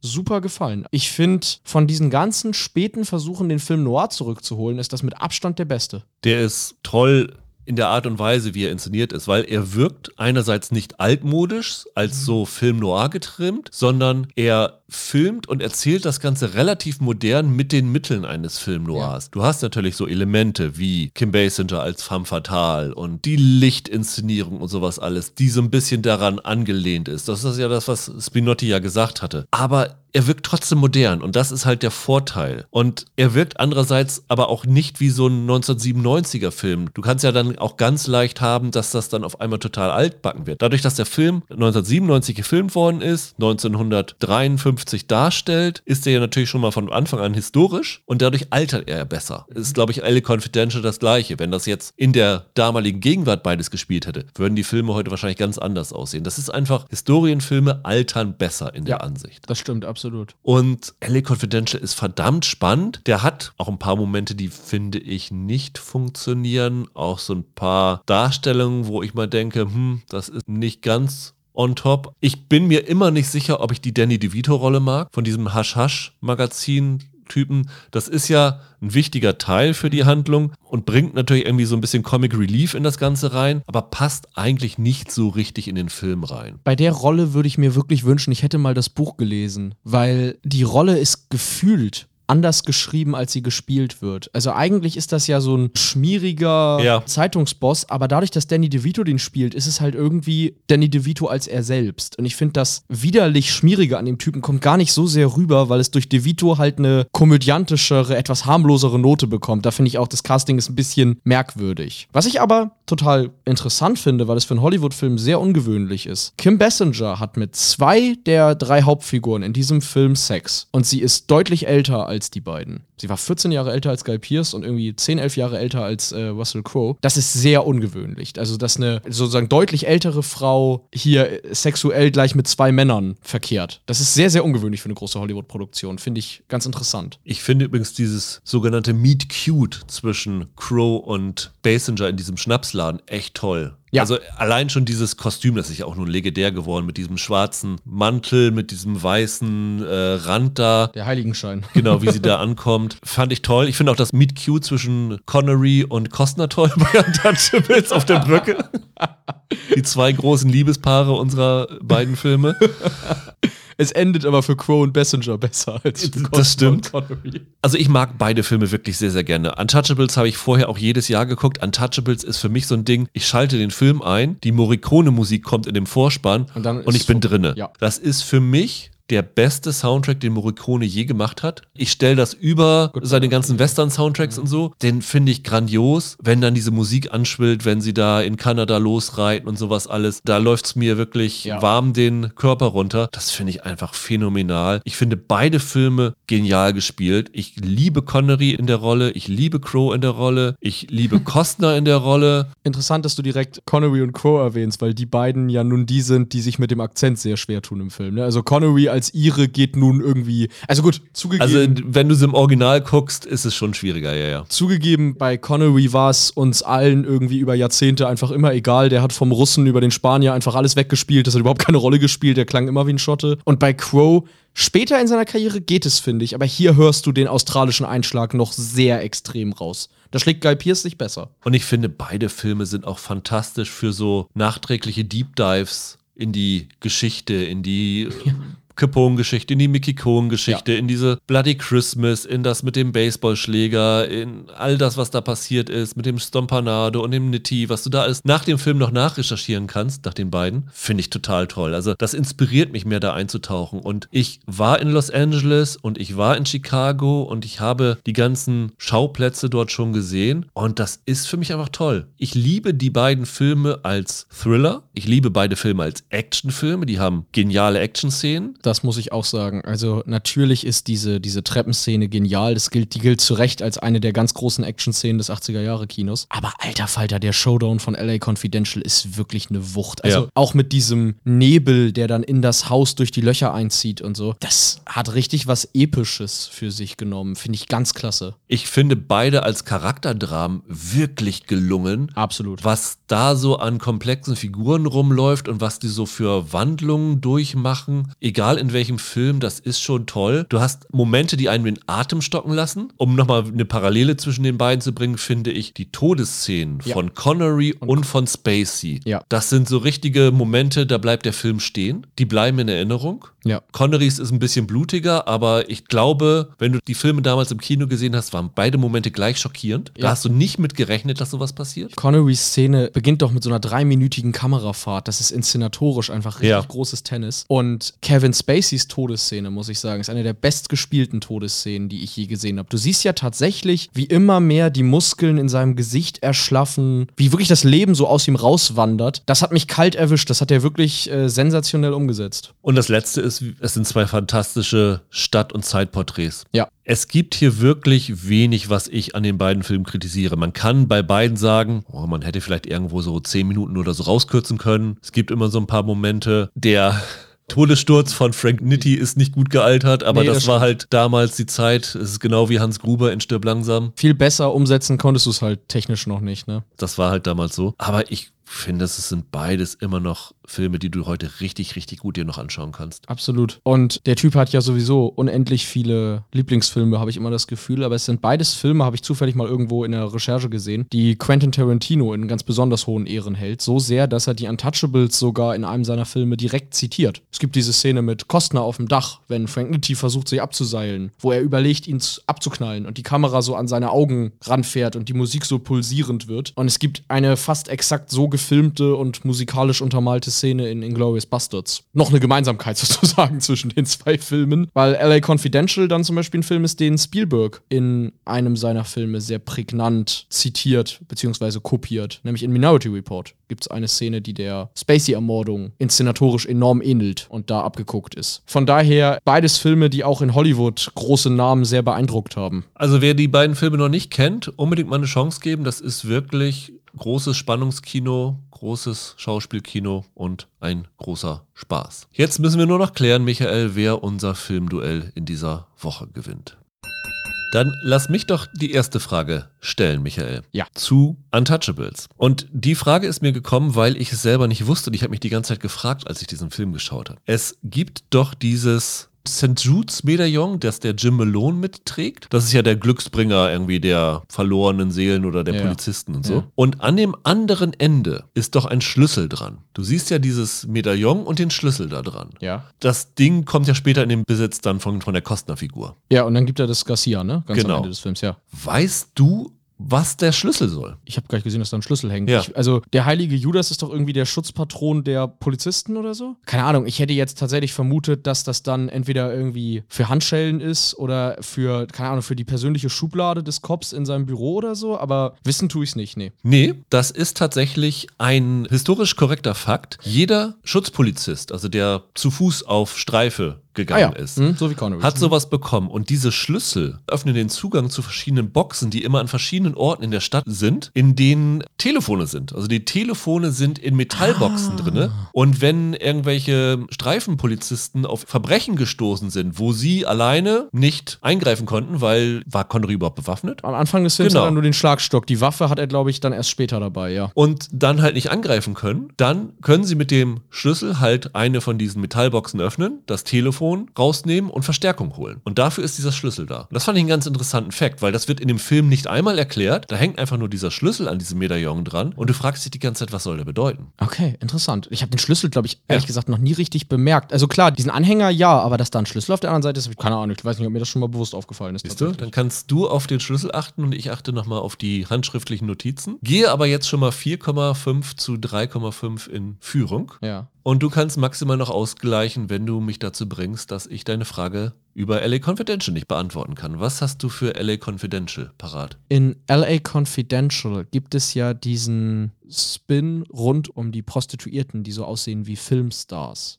Ja. Hast du rausgefunden, inwiefern und vor allem auf was für einer historischen Tatsache das Ganze basiert? Ja, es gab wohl tatsächlich in den hm, 40ern oder 50ern, ich glaube laut einer Biografie von Mickey Rooney, dort wo ist das erwähnt worden. Ja. Eine Firma, die nannte sich T&M Studio und die sollen Prostituierte angeboten haben, die aussehen wie Hollywood-Stars. Und ich glaube, das war die Basis für diese ganze Geschichte, die sie sich hier, die, die Elroy sich damals hat ausgedacht. Genau, Elroy hat wohl irgendwie ein Fable für Mickey Rooney und hat diese Autobiografie mal gelesen. Ah, okay. Und daher kannte er das und fand das wohl so faszinierend, dass er das dann eingebaut hat. Es gibt auch noch ein Memoirenwerk, das heißt irgendwie Hollywood Stars and Startlets, Movie Makers and Moneymakers, bla bla bla, in dem das auch erzählt wird, dass es damals Frauen gab, die sich angeboten haben, die dann Ähnlichkeiten hatten mit Marlene Dietrich, Joan Crawford und so weiter. Ja, genau. Ja, fand ich auch sehr interessant. Aber Michael, damit konntest du mich nicht rankriegen. Das heißt, in dieser Woche gehe ich mit 5,5 zu 3,5 als Sieger aus unserem Filmduell Yes. heraus. Und freue mich, dass wir die Möglichkeit hatten, zwei so tolle Filme dieses Mal zu schauen. Ich bin wirklich sehr angetan. Mir geht's mit Untouchables wie dir. Ich gucke mir den jedes Jahr gerne wieder an. Und Ja. wenn der im Fernsehen mal läuft, bleibe ich da immer hängen. LA Confidential gucke ich nicht so häufig und frage mich jetzt aber, warum eigentlich nicht? Weil der ist wirklich toll. Der ist super. Klasse Film. Und mal schauen, was wir beim nächsten Filmduell für euch in petto haben. Wir hoffen, dass es euch ein bisschen gefallen hat, dass ihr inspiriert seid, in diese beiden Filme nochmal wieder reinzuschauen. Und ja, abonniert uns gerne, gebt uns gerne Bewertungen, gebt uns Feedback und wir freuen uns auf euch in unserem nächsten Filmduell. Bis dahin, macht's gut. Ciao, ciao. Ciao.